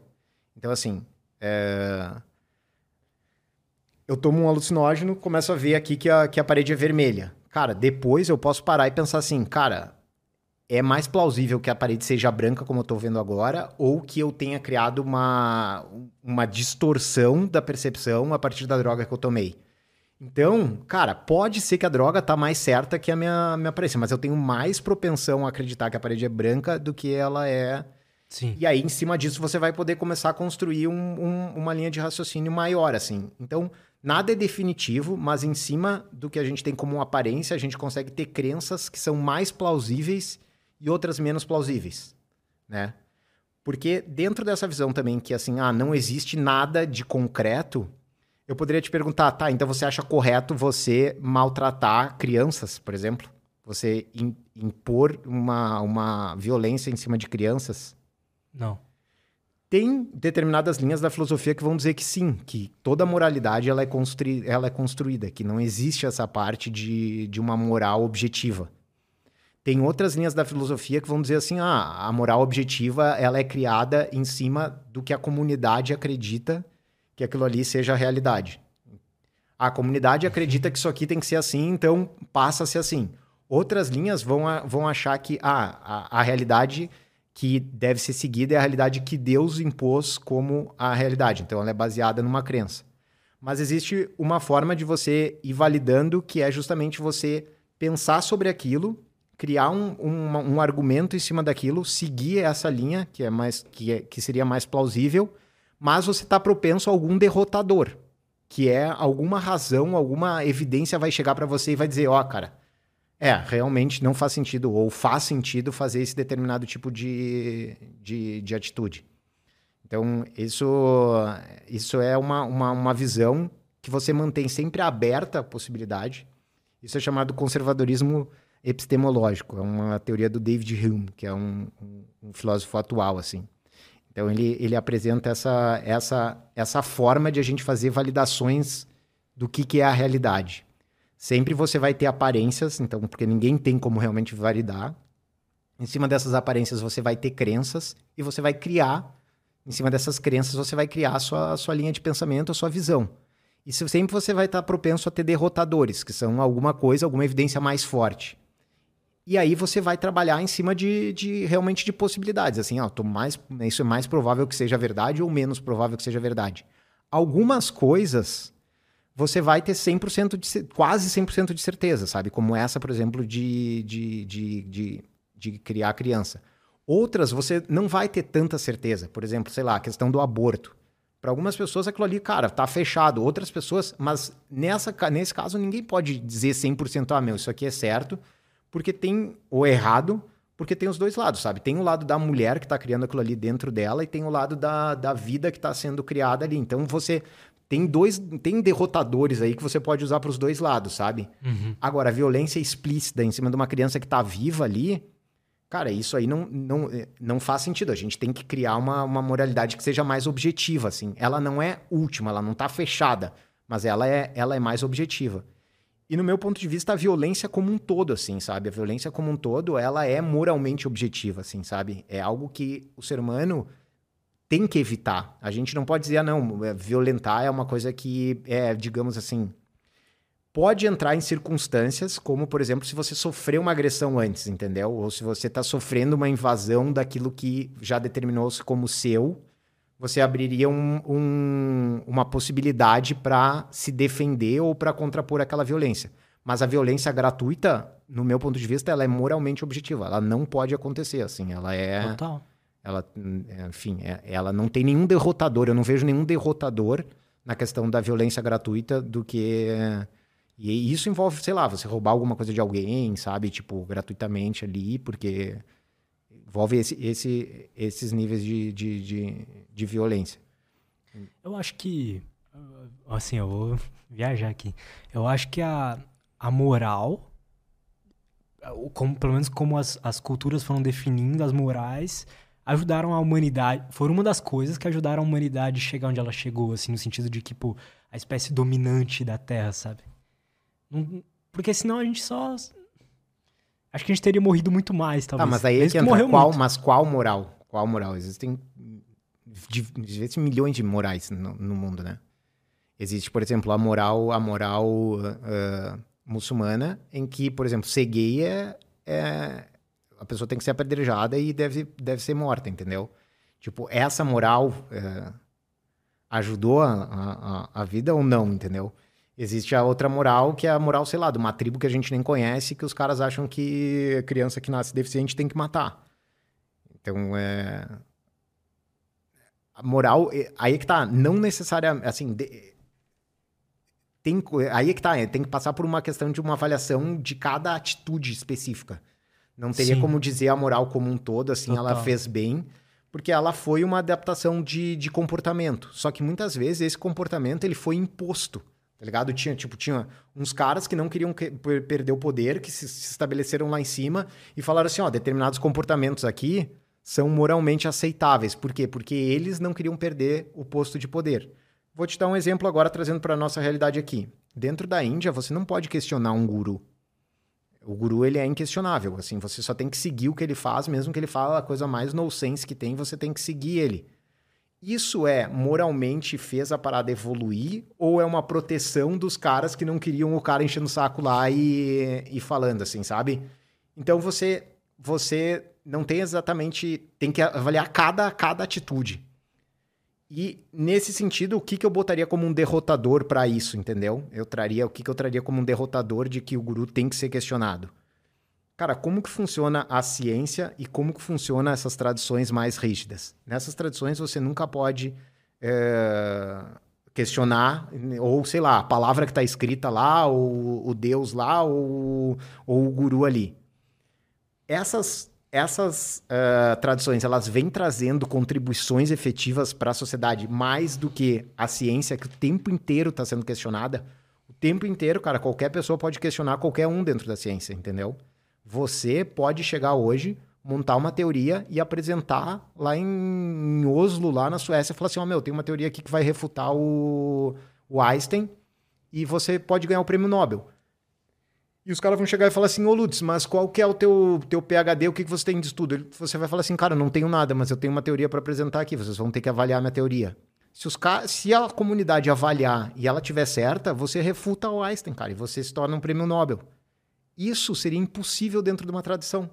Você não poderia chegar lá para o guru uh, de Varanasi e falar assim: Ô oh, meu, eu vou te falar uma parada aí que tu tá falando que é tudo errado. Essa parada aí de, de, de meditar com, com fogo em cima do lado um, ao meio-dia, isso aí só prejudica. O cara fica mal, fica desidratado, vai para o hospital. Isso aí não, não adianta. Cara, não, isso não ia acontecer. Então, essa é uma das coisas que eu vejo diferente, por exemplo, do neuro-yoga pro, pro yoga tradicional. O neuro-yoga é como se fosse um código aberto. Você está o tempo inteiro podendo aprimorar ele, porque o que tiver de contribuição, então vamos dizer assim, ah, invertida, que é uma coisa bem comum dentro do yoga. Cara, começa a trazer vários papers dizendo, ó, essa parada faz mal para cervical, isso aqui não é bom, tal, tal, tal. Tá, tem como adaptar isso aqui, fazer de um jeito que não dê. Cara, não tem, porque começa a trazer evidências, cara, descarta, acabou, não tem mais, não tem apego a uma parada, tá ligado? Vamos, vamos, vamos trazer o que tem mais evidência, e se tiver um derrotador, a gente tira da frente, entendeu? A gente afasta aquilo ali a ciência é a evolução máxima do, do, do, conhecimento, né? No sentido de que onde a gente, como humanidade, chegou mais longe a ponto de descobrir a verdade das coisas, né? Não é uma tradição do passado que chegou tão longe assim, né? Cara, daí agora sim eu vou defender um pouco também a parte da filosofia, sabe? Ótimo. Porque eu acho que a filosofia também fez muitas contribuições e não é sempre aceita, assim a ciência ela é muito boa na questão causal, de você explicar causa e efeito das coisas. Ah, você faz isso aqui, empurra. Ah, por que, que empurra nessa velocidade? Porque foi essa força com esse atrito, então você tem uma questão causal. Mas quando você entra nessa parte da moralidade, a ciência não tem nenhuma contribuição a fazer. Porque ela não tem como provar o que é melhor, entendeu? Ela não tem como dizer assim, ah, para a sociedade viver melhor seria melhor que se respeitasse a propriedade privada, por exemplo. Ela não tem como fazer esse tipo de experimento, até porque a ciência não faz experimento com pessoas diretamente ali, com, digamos assim, com, é, com uma cidade toda funcionando ali. Você não tem como fazer um experimento, sei lá, por exemplo, experimento de eleição. Ah, votem em tal cara que vai ser melhor que o outro. Não tem isso, não é científico. E nesse sentido, a filosofia trouxe muitas contribuições, porque a filosofia ela permite que você consiga criar um determinado nível de, de pensamento para criar, digamos assim, regras, normas, a filosofia dá muito mais isso do que a própria ciência.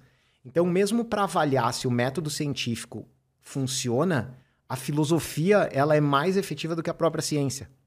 A filosofia é o que vai fazer esse tipo de questionamento em cima do próprio método científico. Então, o método científico ele foi criado por uh, filósofos, tá ligado? Que daí depois os caras foram lá, implementaram, viram que numa questão causal aquilo ali faria mais sentido, e aí começou a entrar outras coisas, assim, sabe? É, outros pontos que.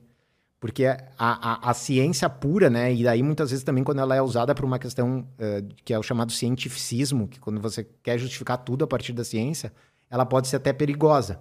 Né? Tipo né? como? Cara, a própria eugenia, né? A, que aconteceu na, dos nazistas, ela foi baseada em, em questão científica. Os caras tinham uma comprovação científica. O que, que eles falavam? Ah, a, olha aqui, ó, a gente tem, a gente está provando aqui que a, a raça ariana ela é superior.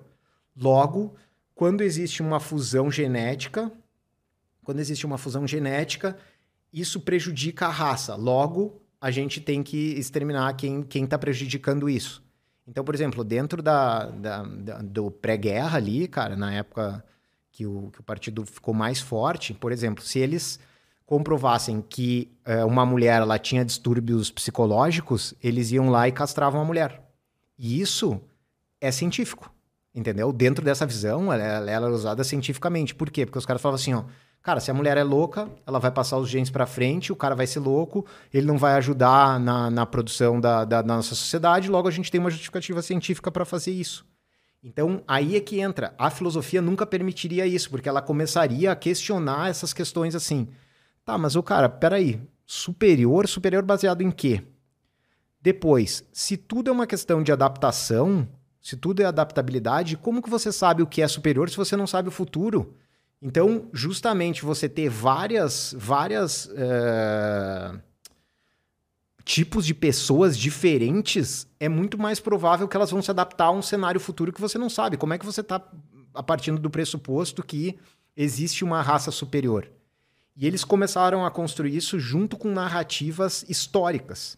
Então, o que, que aconteceu? Eles pegaram, na época, cara, na de, mais ou menos no século XIX, ali por ali, os, os, os, os germânicos, eles dominaram, foram os caras que mais dominavam uma, uma área que era científica, que era filologia, que basicamente é a tradução de textos antigos, né? Então, tipo, textos gregos. Então, por exemplo, Schopenhauer era, era da filologia, o Nietzsche era um cara da filologia. E tinha um cara chamado Max Miller, que era um cara que começou a estudar muito os textos indianos.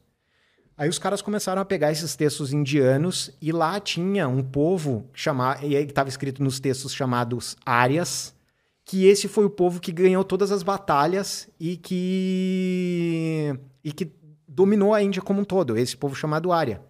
Que, que, o cara fez? Ele falou assim: olha só, cara, a gente tem uma comprovação histórica, científica, que a nossa raça é superior, porque ela foi, ela conquistou os povos da Índia lá há 5 mil anos atrás. Só que o Arya ali era só uma expressão sânscrita, não tinha nada a ver com o ariano, tá ligado? O cara usou isso para casar, deu uma aparência científica pra parada e justificou que a raça era superior.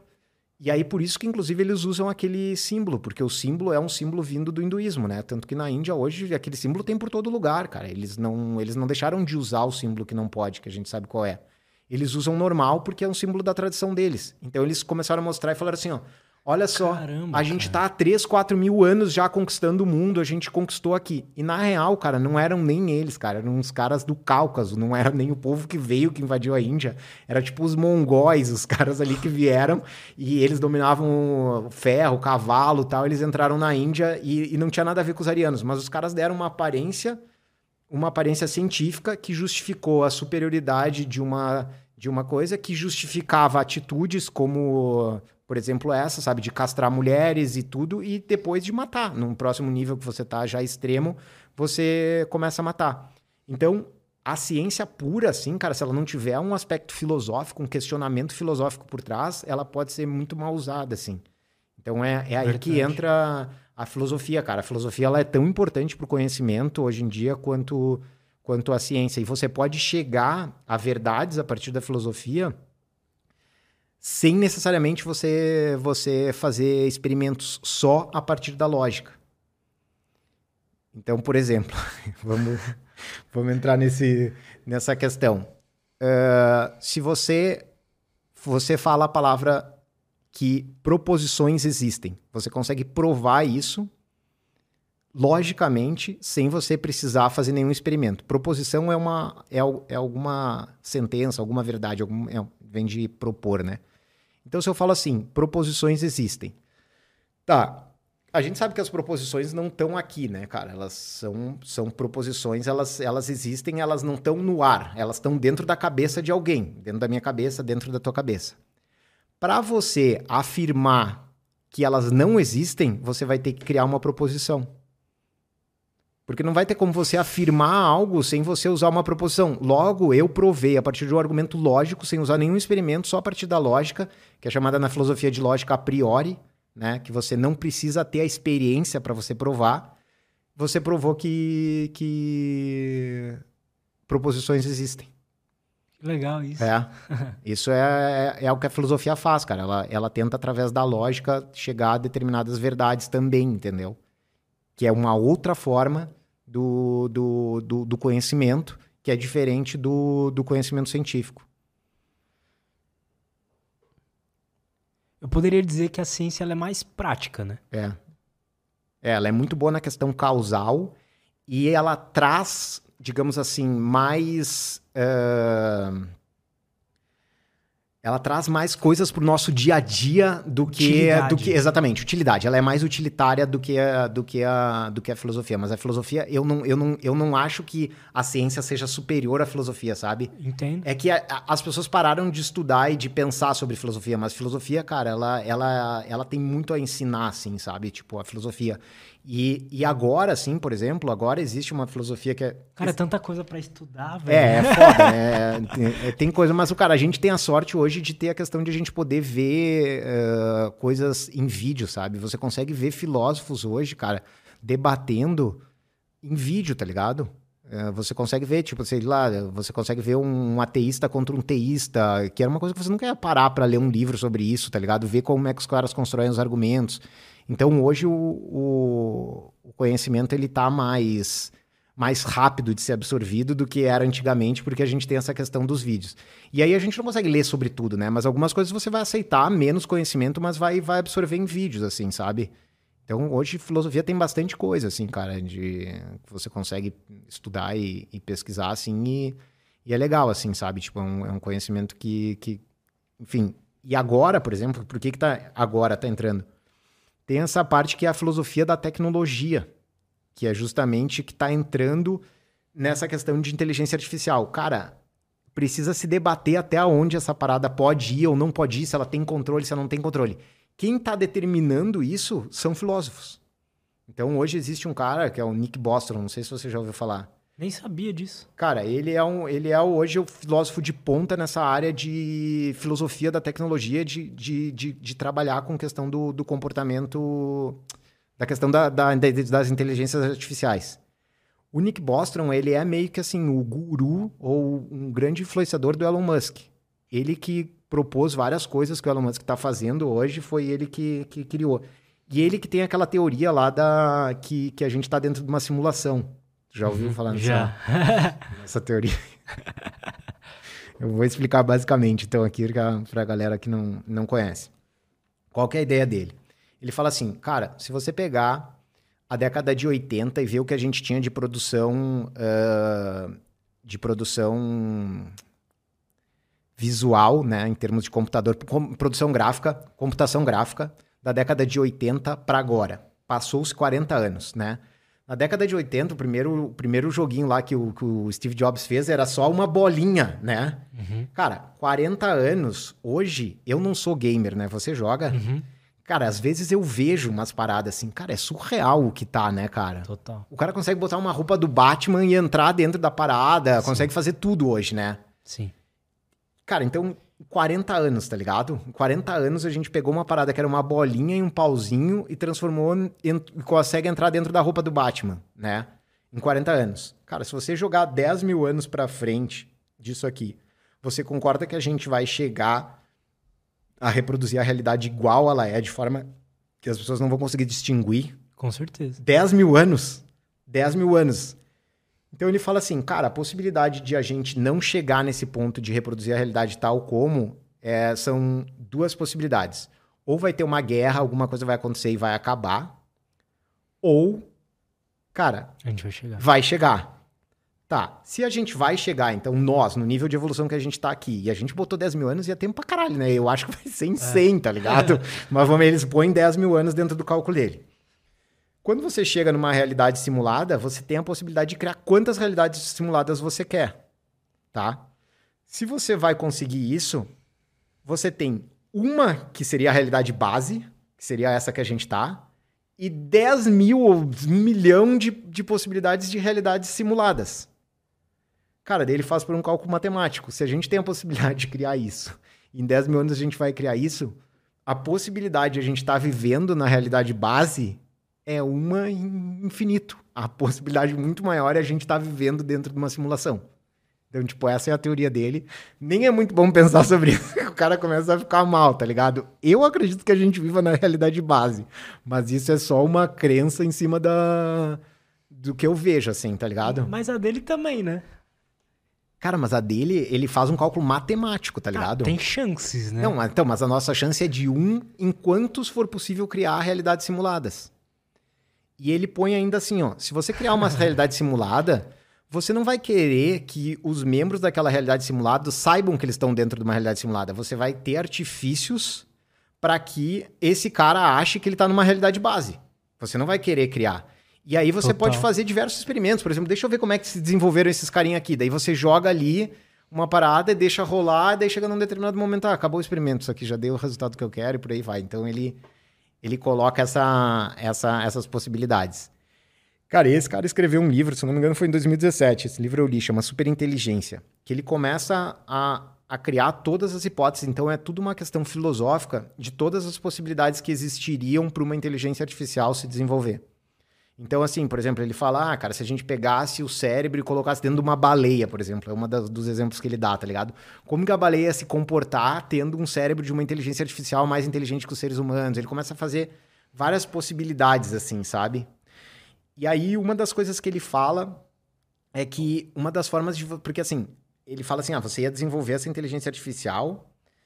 Se ela chegasse no nível do ser humano, se conseguisse fazer tudo que a gente consegue fazer, tudo que a gente consegue pensar, cara, ela conseguiria se replicar muito rapidamente e ela ia. Ela pode ter a possibilidade de ela fazer alguma coisa com o ser humano, entendeu? Então ele põe essa hipótese. E daí ele dá algumas soluções, assim, uma delas era deixar ela presa e não acessar a internet. porque isso ia possibilitar uh, ela se multiplicar, entendeu? Então você deixa ela presa, você ainda deixa ela sob controle.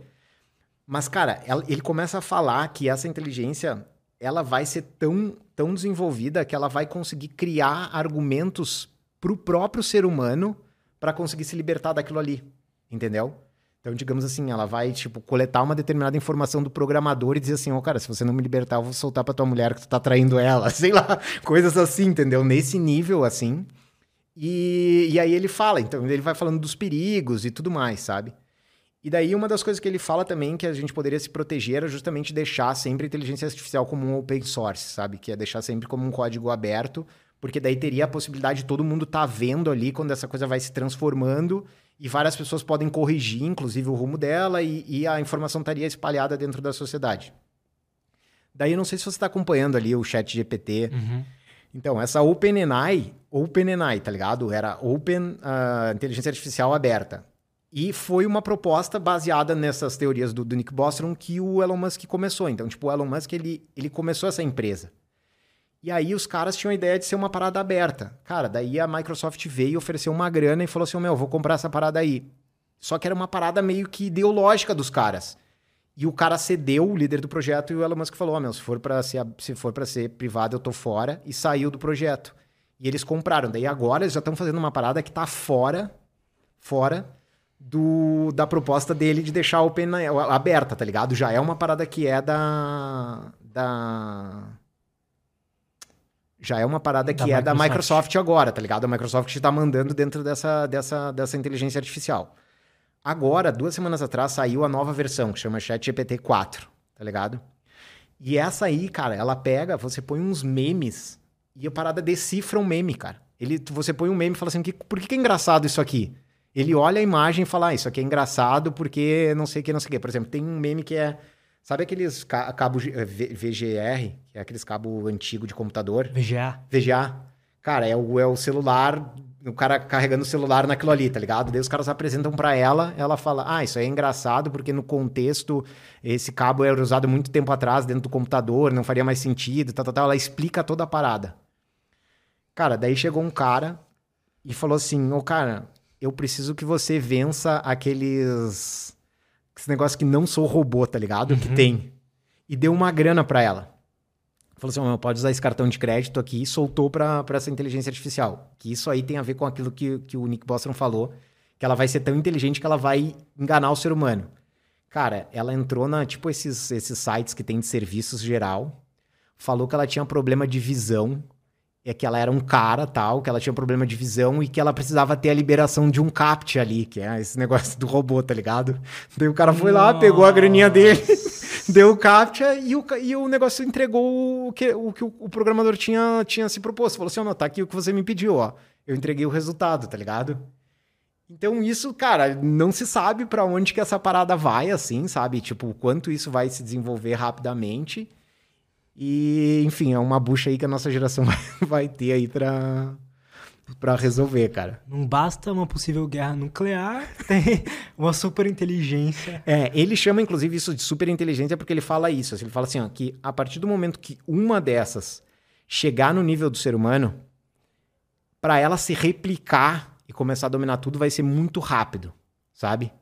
Só que ele fala também que essa pode, o que, que ela pode fazer? Eventualmente, cara, ela vai conseguir fazer uma administração pública perfeita, tá ligado? Isso é uma das possibilidades que ele dá, entendeu? Ele vai pegar, extinguir o governo e falar assim: oh, meu, não, agora eu que vou mandar nessa porra aqui, eu vou dividir melhor os recursos aqui, muito melhor que vocês. Mas é aí que tá, qual que é o interesse, né, da máquina? Tipo, qual, o, o que que motiva ela, né? É, o, hoje em dia é o que você programar. Hoje em dia, sim. Hoje em dia é o que você programar. Isso é uma coisa que ele explica lá, sabe? Que isso é um, é um risco que corre, que é assim um, um, computador ele é sempre baseado no que você botou dentro do código, que vai ser otimizar aquilo ali, né? Então ele fala que, por exemplo, uma inteligência nesse nível ela poderia extinguir os seres humanos porque você pede, pega e fala assim, ó, ah, cara, eu quero fazer a máxima, ele dá esse exemplo até, reprodução de clips. Clipe de de folha. É, de folha. Ele fala assim, ó, oh, meu, você dá um comando desse, ô, oh, cara, eu quero reproduzir o máximo de clipes aqui. Cara, daí ela começa a reproduzir e ela tem só esse objetivo. Daí ela chega um momento, ela olha e fala assim: oh, meu, quem tá atrapalhando eu de ter clipe são essas pessoas aqui, tá ligado? E aí ela começa a entrar numa parada e, e começa a matar pessoas para ela ter mais clipes, porque foi o objetivo que você traçou lá atrás. Por mais que você possa colocar coisas, daí tem aquele cara que é o Isaac Asimov, sabe? Uhum. Que ele fez algumas regras de robô, assim. Uma delas é não pode agredir o ser humano, é, enfim. E aí ela, ele fala assim, cara, o que que o Nick Bostrom, né? O que que impede ela de mudar essa regra no meio ali e se reprogramar e falar, não, agora não tem, agora eu vou só no objetivo e, e coisar. Então, é, tem esses dois lados, assim. Ela pode para otimização, por exemplo, se você... É tiver... como se ela fosse um, um ser humano é. an primitivo antes da filosofia, né? É, exatamente, cara. Porque ela não, ela não conseguiria pensar sobre as coisas. Ela só conseguiria agir conforme aquilo que o comando que deram para ela, é, entendeu? É, tipo, essa tribo aqui tá me pedindo Exatamente, de, tá me pedindo de chegar no objetivo.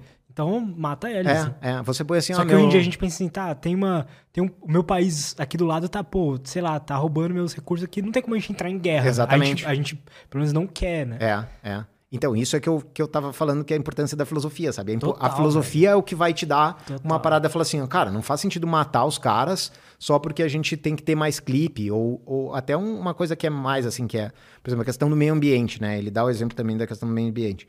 Ah, a gente quer reduzir o efeito de liberação de gás carbônico em 30%, sei lá, manda a máquina fazer isso. Chega um momento que ela fala, cara, tá atrapalhando isso aqui, é que tem gente demais nesse país aqui. Começa, pum, faz uma um extermínio, tá ligado? Porque ele não vai ter essa capacidade de pensar sobre ele mesmo, entendeu? Ele vai ficar no... Tem que ensinar elas em filosofia. É, né? exatamente, tinha que ensinar, mas, cara, ainda assim, a gente ainda tem essa questão biológica, sabe? De, de, de ter uma, uma questão biológica que a gente se percebe, assim, sabe? É, por exemplo, cara, é, é muito mais motivante você ir lá treinar, fazer o treino ali, com um professor te dizendo, vai, vai, Lutz, vai, vai, do que o aplicativo ali dizendo, ô oh, meu, bate a tua meta aqui, Verdade. entendeu? Então a gente ainda tem essa relação biológica.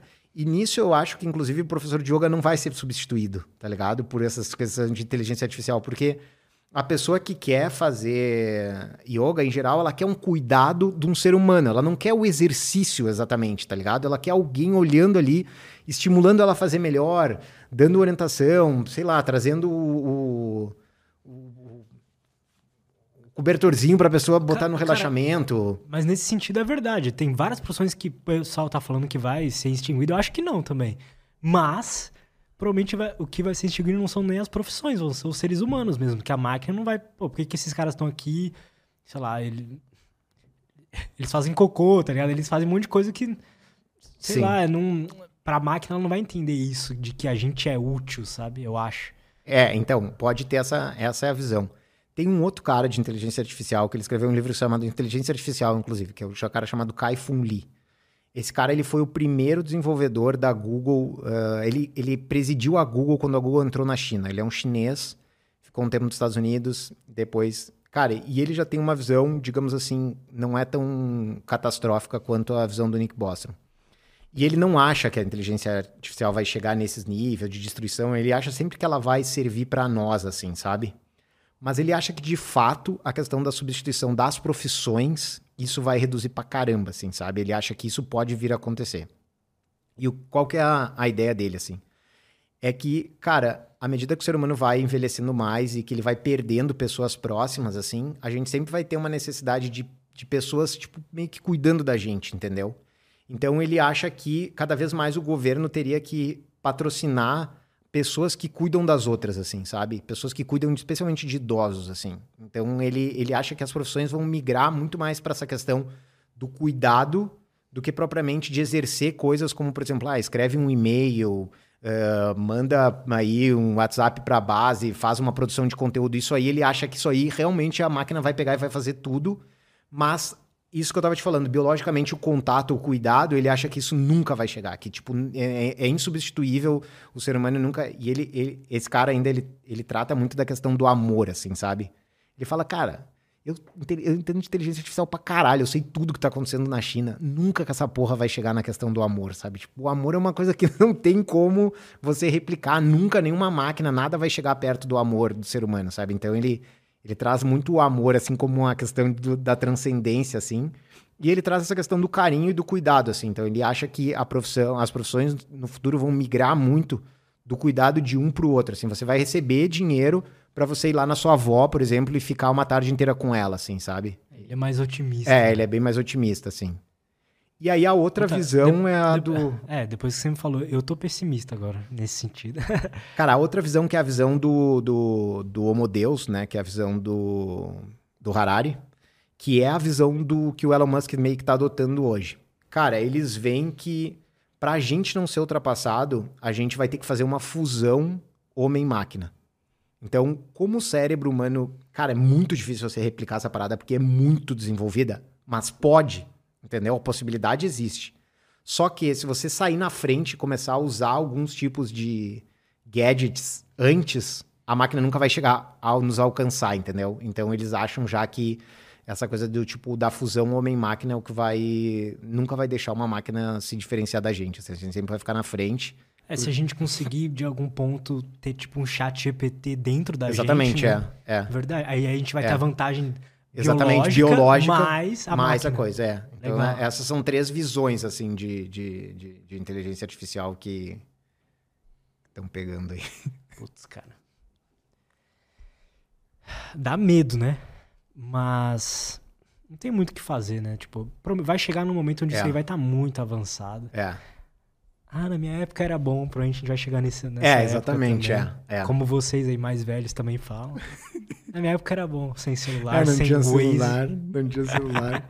sem Uber. O Waze eu não vejo nenhuma desvantagem, pois cara. É. Mas, é, assim, Mas rede é que social... um monte de gente falou, pô, na minha época eu tinha que decorar mapa.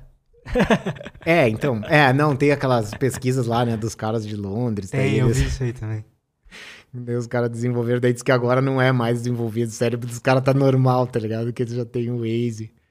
É, então. Eu acho também esse ponto, cara. Eu acho que evitar não tem mais como evitar, tá ligado? Não. É uma parada que já tá se desenvolvendo muito, assim. É muito mais do que a gente sabe, sabe? Quando você lê esses livros dessas, dessas paradas, você vê que, assim, ó, tem várias comunidades, cara, espalhadas pelo mundo que estão fazendo essa parada muito rápido, assim. Então, assim, a gente sabe do chat GPT porque é o mais conhecido, mas, o cara, tem tem um centenas de inteligências artificiais sendo desenvolvidas, assim, que a gente nem, nem faz ideia, assim. E cada uma vai ou fazendo um determinado tipo de coisa, ou. E, e isso é a visão do Kai-Fun Lee, inclusive. Ele, ele acha que vai ser muito específicos, assim, sabe? Vão ter inteligências muito específicas e todas elas vão servir o ser humano, assim. Não vai ter essa parada de. Tomara. De sobrepor. É. É, porque assim, você pensa assim, cara. Por exemplo, eu lavo muita louça, tá ligado? É uma das minhas atividades profissionais é lavar a louça. Cara, eu não gostaria. Se eu te desse, eu não, eu não queria fazer, tá ligado? Se pudesse, assim, eu não gostaria de fazer, assim. Se tivesse um robozinho ali para fazer isso aí para mim. Uma lava-louça. Cara, é, então. Dependendo mas... do quanto você investir nela, é, realmente funciona. É, é verdade, mas ainda assim, ainda tem a função ali, sabe? Tipo, ai, vai lá, dá aquela limpadinha é, antes, sim. aí põe o negócio, daí recolhe, não sei o quê. Se fosse um robozinho ali, ele já ia fazer tudo. Outra coisa, cara, eu não sei cozinhar, tá ligado? Eu não cozinho nada assim. Pô, se tivesse um robô que cozinhasse para mim, pô, ia ser muito melhor. Agora, por exemplo, Cara, produzir conteúdo era uma parada que eu não quero deixar de fazer, tá ligado? Isso aí é um negócio que me dá muita motivação, assim, eu não ia curtir. Tipo, isso aí eu já não sei se. É, pode ser, né? Será cara? que a evolução do ser humano vai ser, ser artístico? Tipo, é, então, criar. É, isso aí, isso aí o Kai-Fun Lee fala bastante também. Nesse, se você quiser uma visão mais otimista, seria esse livro aí, seria o Inteligência Artificial. Ele fala que a gente vai ter muito mais tempo para fazer as coisas que a gente realmente valoriza, sabe? Tipo, ficar com os filhos. Uh que, que você não vai mais precisar dedicar tanto tempo para o trabalho como a gente precisa. E você vai ter mais tempo para essas coisas assim que fazem sentido para você, assim, sabe? Que tem significado para você. Então, tipo, ah, você gosta de escrever. Ah, é a sua história com a música, né? Você quer produzir música, mas daí você não sabe se, sei lá, isso aí não, de repente não seria viável economicamente, você acaba não fazendo. É. Se você tem uma inteligência artificial trabalhando para você, assim, cara, todos os sentidos, até eventualmente gerando renda para você, você vai poder se dedicar a isso e, porra, dane-se que, que não tá produzindo. Vai ser tipo um investimento, né? Compra esse robô aqui de um milhão e faça música. É. Então, o robô de um milhão vai estar tá lá ganhando uma grana pra você. Um dia ele se paga. É, exatamente, é. é. Cara, que legal isso. Eu acho que capacidade cognitiva, a a inteligência artificial já está bem próximo, está até melhor, talvez. Né? Capacidade de, de passar informação, de reter informação. É, de reter. de fazer conta, de tudo, já tá melhor que a gente. É, nesse sentido mais de, de pegar vezes, informação e tudo. Às vezes eu tem, usei para tentar pensar em títulos pros, pros cortes e tal, e algumas vezes ela acerta, às vezes não, mas tem vezes que ela pensa melhor do que eu, sabe? Sim. Eu não sei, qual, eu, quando eu testei tava no 3 ainda, então agora talvez seja pica. É, é mas era o chat que você usou. O chat, o, é. é, o chat é 13,5, né? O chat é a 13,5. E essa 4 ainda agora é só pago ou botando nominalista, assim, não tem ainda. Mas falaram que essas coisas não mudou muito, sabe? Mudou mais foi essa questão da imagem. Hum. Tipo, na apresentação, o cara lá, o, o CEO da empresa, ele fez um desenho num, de um site, assim, sabe? Ele, ah, meu, quero uma figurinha aqui e tal, fez um desenho num papel, assim. E meteu pra ela, assim, sabe? Cara, o negócio transformou tudo em código, assim, deu Puts. um site pronto pra ela. Os caras, os programadores, cara, devem estar muito desesperados, tá ligado? Porque essa parte de código, assim, a parada faz muito bem, assim, cara. Muito bem. Mas, mas, tem um vídeo no YouTube que eu vi sobre isso do cara. Assim, não sei se você sabe, né? Mas, por exemplo, se eu pegar a guitarra e quiser um efeito diferente, eu preciso de um pedal. Uhum. Certo? Hoje em dia já tem plugin que imita esses pedais, né? Eles estão imitando cada vez melhor, porque o pedal sempre foi algo analógico e os músicos sempre buscavam aquele som específico. Então tem, ou seja, tem um, um filtro do que é bom, do que é belo. Daí ele pediu para inteligência artificial programar um plugin para ele, com, imitando um pedal que lá, para quem toca, era o TS9 da Ibanez. Pediu para imitar o TS9. Já tem um monte de plugin muito bom que faz isso, uhum. que imita perfeito. Pediu para fazer e a ele, ele, tipo, ela fez tudo o código, ele conseguiu implementar o código no plugin, fazer o deploy, tudo certinho, mas o som tava ruim, porque eu acho que talvez ela não tenha esse senso de belo, do que é bom, sabe? Aham. Uhum. Ela não, não, não... É, mas isso aí eu acho que é só afinar, né, cara? A parada afina e. Não, afinar não de afinado, não, mas sim, ele sim. dele ir regulando e achando, assim, e. Que daí isso aí eu acho que chega, assim, sabe? É, essa parte de composição, cara, é um negócio que eu não sei se o bicho não vai conseguir fazer, tá ligado? Porque ele. Lembra que a gente tava falando? Ele já faz letra muito bem. É, então, e, e cara, e melodia como um todo, assim, porque, tipo, Cara, se toda a criação é baseada em coisas né, anteriores, por que ela não vai poder pegar tudo que tem de informação musical e, e é, criar melodias ela, assim? É, isso aí eu acho que vai, é cara. Que o pessoal tem a noção que a, a turma fala, ah, não vai, ela não vai conseguir ser criativa, né? Mas é que a criatividade é isso. É, é, é, é junção de... É. E aí entra uma outra questão agora que vai ser assim, como é que vai ficar a questão de direitos autorais, tá ligado? Porque, cara, ela vai pegar a música assim, vai criar a música do nada, vai ser de quem, tá ligado? Do cara que deu o prompt ali, ah, faça uma música assim, da própria Microsoft que produziu a parada. Cara, essa parada de, de, de direito ao trauma é uma questão que vai ficar muito... Você viu aquele filme que o cara... A humanidade esquece quem é os Beatles, aí um cara vai lá e, e, ele não esqueceu um músico, começa a tocar as músicas dos Beatles e ele fica muito famoso? Não, não. É um filme, chama Yesterday o filme pensando agora, se eu pedir pra inteligência artificial criar músicas para mim no estilo Beatles, fazer ela mandar criar um monte, é. será que numa hora eu chego numa música que realmente vai impactar as pessoas? É, vai criar, né? Caralho. É, é não, então. Fica a dica é, aí, é uma parada... milionária. É, exatamente, cara. Isso aí é para onde vai migrar o dinheiro, assim. É quem souber trabalhar com essa máquina, assim, e. E replicar isso aí, tá ligado? Tipo, vai ser uma Vai ser uma. Isso, isso é uma das coisas que o Nick Bostrom põe no livro também. Ele fala assim, ó, cara, com o tempo, processamento de dados vai ser cada vez mais igual a dinheiro. Quanto mais dados você conseguir processar, mais você vai produzir, uh, monetizar. E aí ele fala que vai começar a criar um gap da sociedade, porque, cara, tem gente que consegue processar muito dado e tem gente que não consegue processar dado nenhum, assim, sabe? Então ele fala dessa, dessa diferença, assim, que vai ter. Né? Já existe, né, hoje? É, hoje já é um pouco assim mesmo. Já, já é assim, mas enfim, na visão dele, pior. Esse cara é catastrófico, né? acha que a gente tá numa, numa cara, realidade simulada. Edu, temos perguntas? Enquanto eu vou pegando a pergunta aqui, cara, fala sobre o seu evento que vai rolar. Tá na descrição já. Ah, botou lá? Uhum. Show.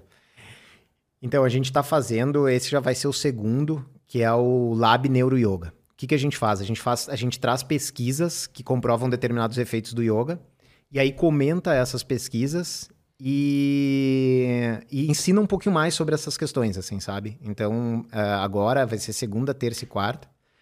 A gente vai falar. Uh, a primeira pesquisa é uma pesquisa sobre redução de cortisol, que é, como eu estava te falando, o hormônio do estresse, com pessoas que praticaram e pessoas que não praticaram, daí as diferenças, né?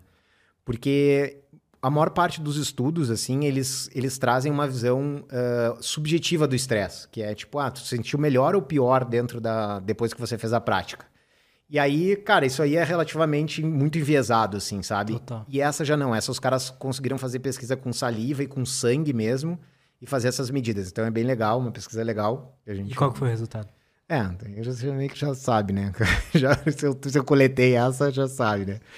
Aí uma outra é sobre a questão da, de insônia uh, e, e, dificuldade de sono, como é que a prática impactou.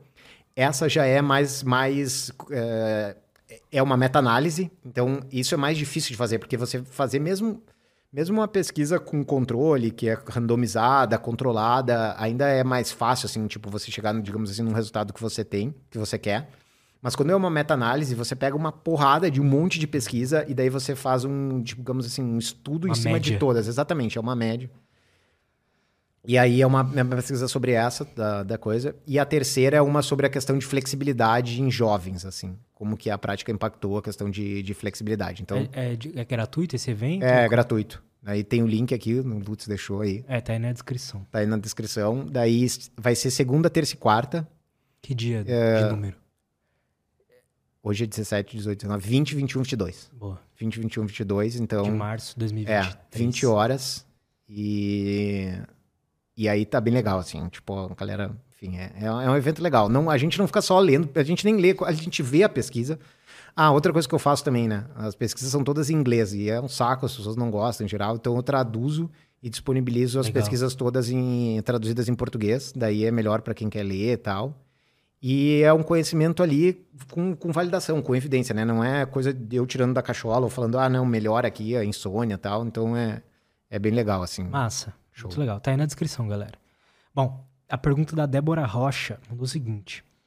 Pede pro Daniel explicar a visão do Neuro-Yoga, que é naturalista, e o porquê não entra na questão da espiritualidade, não aceita dogmas e não apela para misticismos, de forma que pessoas de qualquer tipo de crença ou religião possam praticar sem nenhum inconveniente acho que algumas pessoas estão com dúvidas quanto a isso. Yoga versus espiritualidade. Tá, essa aí é, é a minha sócia, minha esposa, minha tudo, né? Ela já, já ajudou aí, né? Bom, visão naturalista é uma visão filosófica também, que assume que tudo que acontece, todos os fenômenos, ele tem alguma explicação natural. Você não precisa de nada sobrenatural para explicar os fenômenos ou aquilo que a gente tem na existência. Então, essa é uma visão né, naturalista muitas vezes a gente não vai conseguir explicar todos os fenômenos, mas a gente assume que todos os fenômenos surgem a partir de causas naturais, mas muitas vezes você não tem aquela informação para explicar isso. Então, Ainda. Então, é, então essa é a visão da é a visão naturalista. A questão de a gente não entrar na parte da espiritualidade é justamente porque a gente quer trabalhar com questão de evidência, aquilo que a gente consegue comprovar. Então, a questão de espiritualidade é algo muito de fora o íntimo, de pessoa ter aquela crença, a gente não julga isso. Então, a pessoa de qualquer religião, ela pode fazer aquilo, pode continuar acreditando no, em todos os deuses dela, mas a gente não vai entrar nesse sentido. Assim como, por exemplo, se você faz jiu-jitsu ou faz pilates, o cara não fica colocando deuses de outra religião. E isso é muito comum dentro do yoga, né?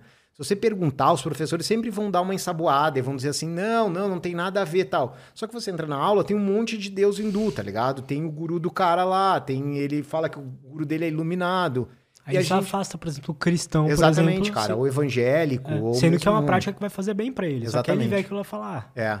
Então, assim, a crença espiritual, a crença religiosa de cada um, cara, ela não, ela não, não independe, ela independe do que ele vai praticar ali e que vai produzir efeitos com evidências. Então, é, é aí que, que entra essa visão naturalista, assim, sabe? Tipo, ah, é o prana que faz bem para a respiração? Cara, pode até ser, você pode até continuar acreditando em prana, mas a gente sabe que, por exemplo, a respiração tem um impacto no sistema simpático parasimpático. E é isso que nos interessa. Não se vai desenvolver espiritualmente, se você vai se iluminar, se você vai libertar o sofrimento. Mas, para esse sentido, para, no caso aqui, insônia e tal. Então, essa é a, é a, explicação. Por isso que a gente não entra na questão de, de e, e, aceita qualquer tipo de, de religião dentro dessa, dessa metodologia. Legal, cara. É. Como que exatamente a respiração afeta esses sistemas aí que você disse? Tá. Porque eu acho que um dos pilares principais do yoga é a respiração. É, é. A respiração é uma das ferramentas mais sensacionais assim que os yogins criaram e eles são os que mais têm o conhecimento técnico disso, sabe? Porque hoje se fala a, a respiração No último evento que a gente fez, a gente fez uma meta-análise sobre efeitos da respiração. Daí, enfim, o evento acaba e ele as aulas elas ficam fazendo parte da, da formação que a gente tem, né? Então a gente leva essas aulas para dentro da formação e a galera que assistiu ali aproveitou, mas quem não assistiu perdeu, né? Então esse evento vai ser a mesma coisa. Essas três aulas depois elas vão para dentro da formação e depois uh, quem, per... quem assistiu assistiu, quem perdeu perdeu. Mas o que, que a respiração faz, né? Então existe uma relação da questão emocional com relação ao, ao nível, à profundidade da sua respiração. Então quando a gente tá, você tem um sistema uh, nervoso, né? Que é um sistema automático, que são coisas que você não tem um controle. Isso aí é chamado sistema nervoso autônomo. Ele não é 100% autônomo, ele não é 100% automático, mas ele leva esse nome. Por que ele não é 100% autônomo? Porque existem algumas coisas que você pode fazer que elas vão interferir neles. E a respiração é uma delas. Então você tem um sistema nervoso autônomo, ele é dividido em simpático e parasimpático. O simpático que é, tem ele é esse, muito legal. É, que tem esse nome, mas é o contrário, na real, porque ele é o da luta. O simpático é o da luta ou da fuga. Então, o simpático ele vai te estimular você a reagir a uma determinada situação. E ele é importante, porque a gente está sob uma ameaça, a gente tem que fugir daquela ameaça. Então, o simpático ele faz isso, ele, ele faz a luta e a fuga. O simpático ele faz todo o processo do estresse. Então, ele aumenta a sensibilidade da pele, ele reduz o sangue na região digestiva, joga o sangue para as extremidades para a gente poder correr, para a gente lutar. Ele deixa a musculatura mais tensa, ele dilata a pupila, então ele deixa o coração mais acelerado e a respiração mais acelerada. Tudo isso de forma automática. Automática. Então, por exemplo, se eu puxar um machado aqui, isso aí tudo vai acontecer com você. Entendeu? Se eu te ameaçar aqui, isso aí vai acontecer, quer você queira ou, ou não. Mas se você, sei lá, né, que do machado é muito extremo, mas digamos que você bateu o carro pum, vai ser liberação, o seu sistema autônomo vai, vai ganhar mais espaço dentro do funcionamento. Só que você não precisa ficar nervoso ali um tempão. Bateu, bateu, tá ligado? Depois, se você começa a produzir uma respiração mais profunda, que aí entra por que, que ele não é 100% autônomo, você começa a estimular mais a contraparte dele, que é o sistema parasimpático. Então você tem o simpático, que é luta e fuga, e você tem o parasimpático, que é de descanso e de relaxamento e de digestão. Então, quando a gente começa a ativar mais o sistema parasimpático, a gente começa a produzir mais tranquilidade, a gente começa a produzir mais calma, a gente pega o sangue que está espalhado pelos músculos, joga mais para o processo digestivo, você reduz o seu batimento cardíaco, você começa a trabalhar, liberar mais uh, inibidores como o GABA e esses inibidores do, da, do cortisol. Então, a respiração, quando você faz uma re respiração profunda, você começa a fazer uma ativação do seu sistema parasimpático. É isso que ela faz. Como, como que a gente pode fazer isso? Então, basicamente, é você fazer uma respiração mais profunda que você puder. Você vai fazer uma inspiração muito profunda é, e vai soltar todo o ar também. Se você vai soltando o ar mais devagar, isso é um dos principais pontos. Mais importante do que inspirar profundo é soltar o ar devagar. A liberação do ar mais lento ela vai produzindo efeitos uh, de tranquilização, porque ela vai fazendo uma ativação do parasimpático. Se o cara faz isso umas 30 vezes, ele já começa a perceber, né? Uma calma. Cara, menos, menos. Você faz quatro respirações lentas, você já tem. Agora, para ter um efeito, para ter um efeito uh, de, em níveis de ansiedade daí, assim, sabe? Ah. Porque isso aí, o que eu tô falando agora é, é, é essa situação do carro ali. Bateu, uhum. pá. Cara, vai ficar nervoso e tal, mas depois faz algumas respirações e você vai se tranquilizar. Agora, se você já é mais ansioso, aí você vai fazer essa prática por três meses, cinco minutos, e essas são as evidências que tem hoje, entendeu? Uma respiração treinada. Funciona. É, porque você começa a reeducar, você tá mais pro simpático, a tua vida, entendeu? Teu, o teu, teu, teu, tendência normal é ir mais pro simpático, você joga um pouquinho mais para cá, e aí você tem uma, uma redução de tanto de liberação de cortisol, noradrenalina, quanto a questão de, de ativação do seu sistema nervoso simpático. Tem vezes que eu percebo, tipo, tô tentando assistir um filme, por exemplo, e aí não consigo relaxar, não consigo relaxar, eu vou ver, minha respiração tá totalmente tá errada, tá é. rápida. Aí você vai respirando mais conscientemente, mais devagar e realmente é. Melhora ali. É, é isso aí. É isso aí. Essa, essa é a ideia. Então, a respiração, ela então, faz... realmente tem evidência de que por três meses, se eu fizer por cinco minutos, cinco a minutos minha ansiedade crônica é, vai diminuir. Exatamente. Que é isso. foda. É. Como pode, né? É. Cara, mas eu, eu vejo como uma, um exercício que está educando o teu sistema parasimpático, entendeu? É igual a gal... O pessoal fala muito de, pô, pra saúde mental, se exercitar, comer bem, dormir bem. É. Mas por que não falar disso também, né? É. Todo dia botar isso como prática. É, a meditação ela também faz isso, tá? A meditação ela também faz uma ativação mais do sistema parasimpático do, do que o simpático. Ela faz essa migração aqui. O fato de a gente ficar num ponto só, é, ele vai fazer essa migração porque pensa que o simpático é o oposto. Você tem que estar tá ligado em tudo, tudo que ameaça o tempo inteiro. Daí você está fazendo o oposto disso. E aí você tem uma facilidade, por exemplo, na questão de sono e, e, e, e tranquilização, assim, redução de batimento cardíaco. Isso tudo faz por conta desse, desse movimento, que é um exercício, é uma coisa física ali que você está agindo, sabe? Muito foda. Então, acho que é isso. É. Cara, muito obrigado. Valeu. Valeu. Foi show, show, muito bom. Pô, adorei, adorei também, cara, adorei. Foi Obrigado legal. pelo presente do concerto também. É, isso foi legal. Adorei. Muito bom. e como é que a galera pode fazer para te acompanhar? Tá aí na descrição, mas assim, como é que é? Você posta mais no Instagram? Você tem YouTube também? Pode falar. Sim. Aí. Cara, eu. O, o, o, canal que tem mais conteúdo nosso é realmente é o YouTube, né? Então, se você procurar ali Neuro Yoga, tudo junto, você já vai achar o nosso canal. É, eu tenho meu Instagram pessoal, assim, que eu posto algumas coisas, mas assim, para conteúdo até eu prefiro mesmo, para estudar, tudo eu acho melhor o YouTube. Mas quem quiser seguir lá no Instagram, pô, irado, né? Tem, tem mais seguidores, mais legal. Mas assim, se quiser estudar, se quiser entender mais o método, tem lives gravadas lá, tudo é, é o canal do YouTube mesmo. Legal, muito bom. Galera, Show. todos os links do Daniel estão aí na descrição, tá? E é isso, muito obrigado, valeu, cara. Valeu, valeu. obrigado pelo junto. convite aí. E é isso, galera. Não esquece de se inscrever no canal, dar like nesse vídeo. E é isso. E até, até a próxima, próxima e tchau.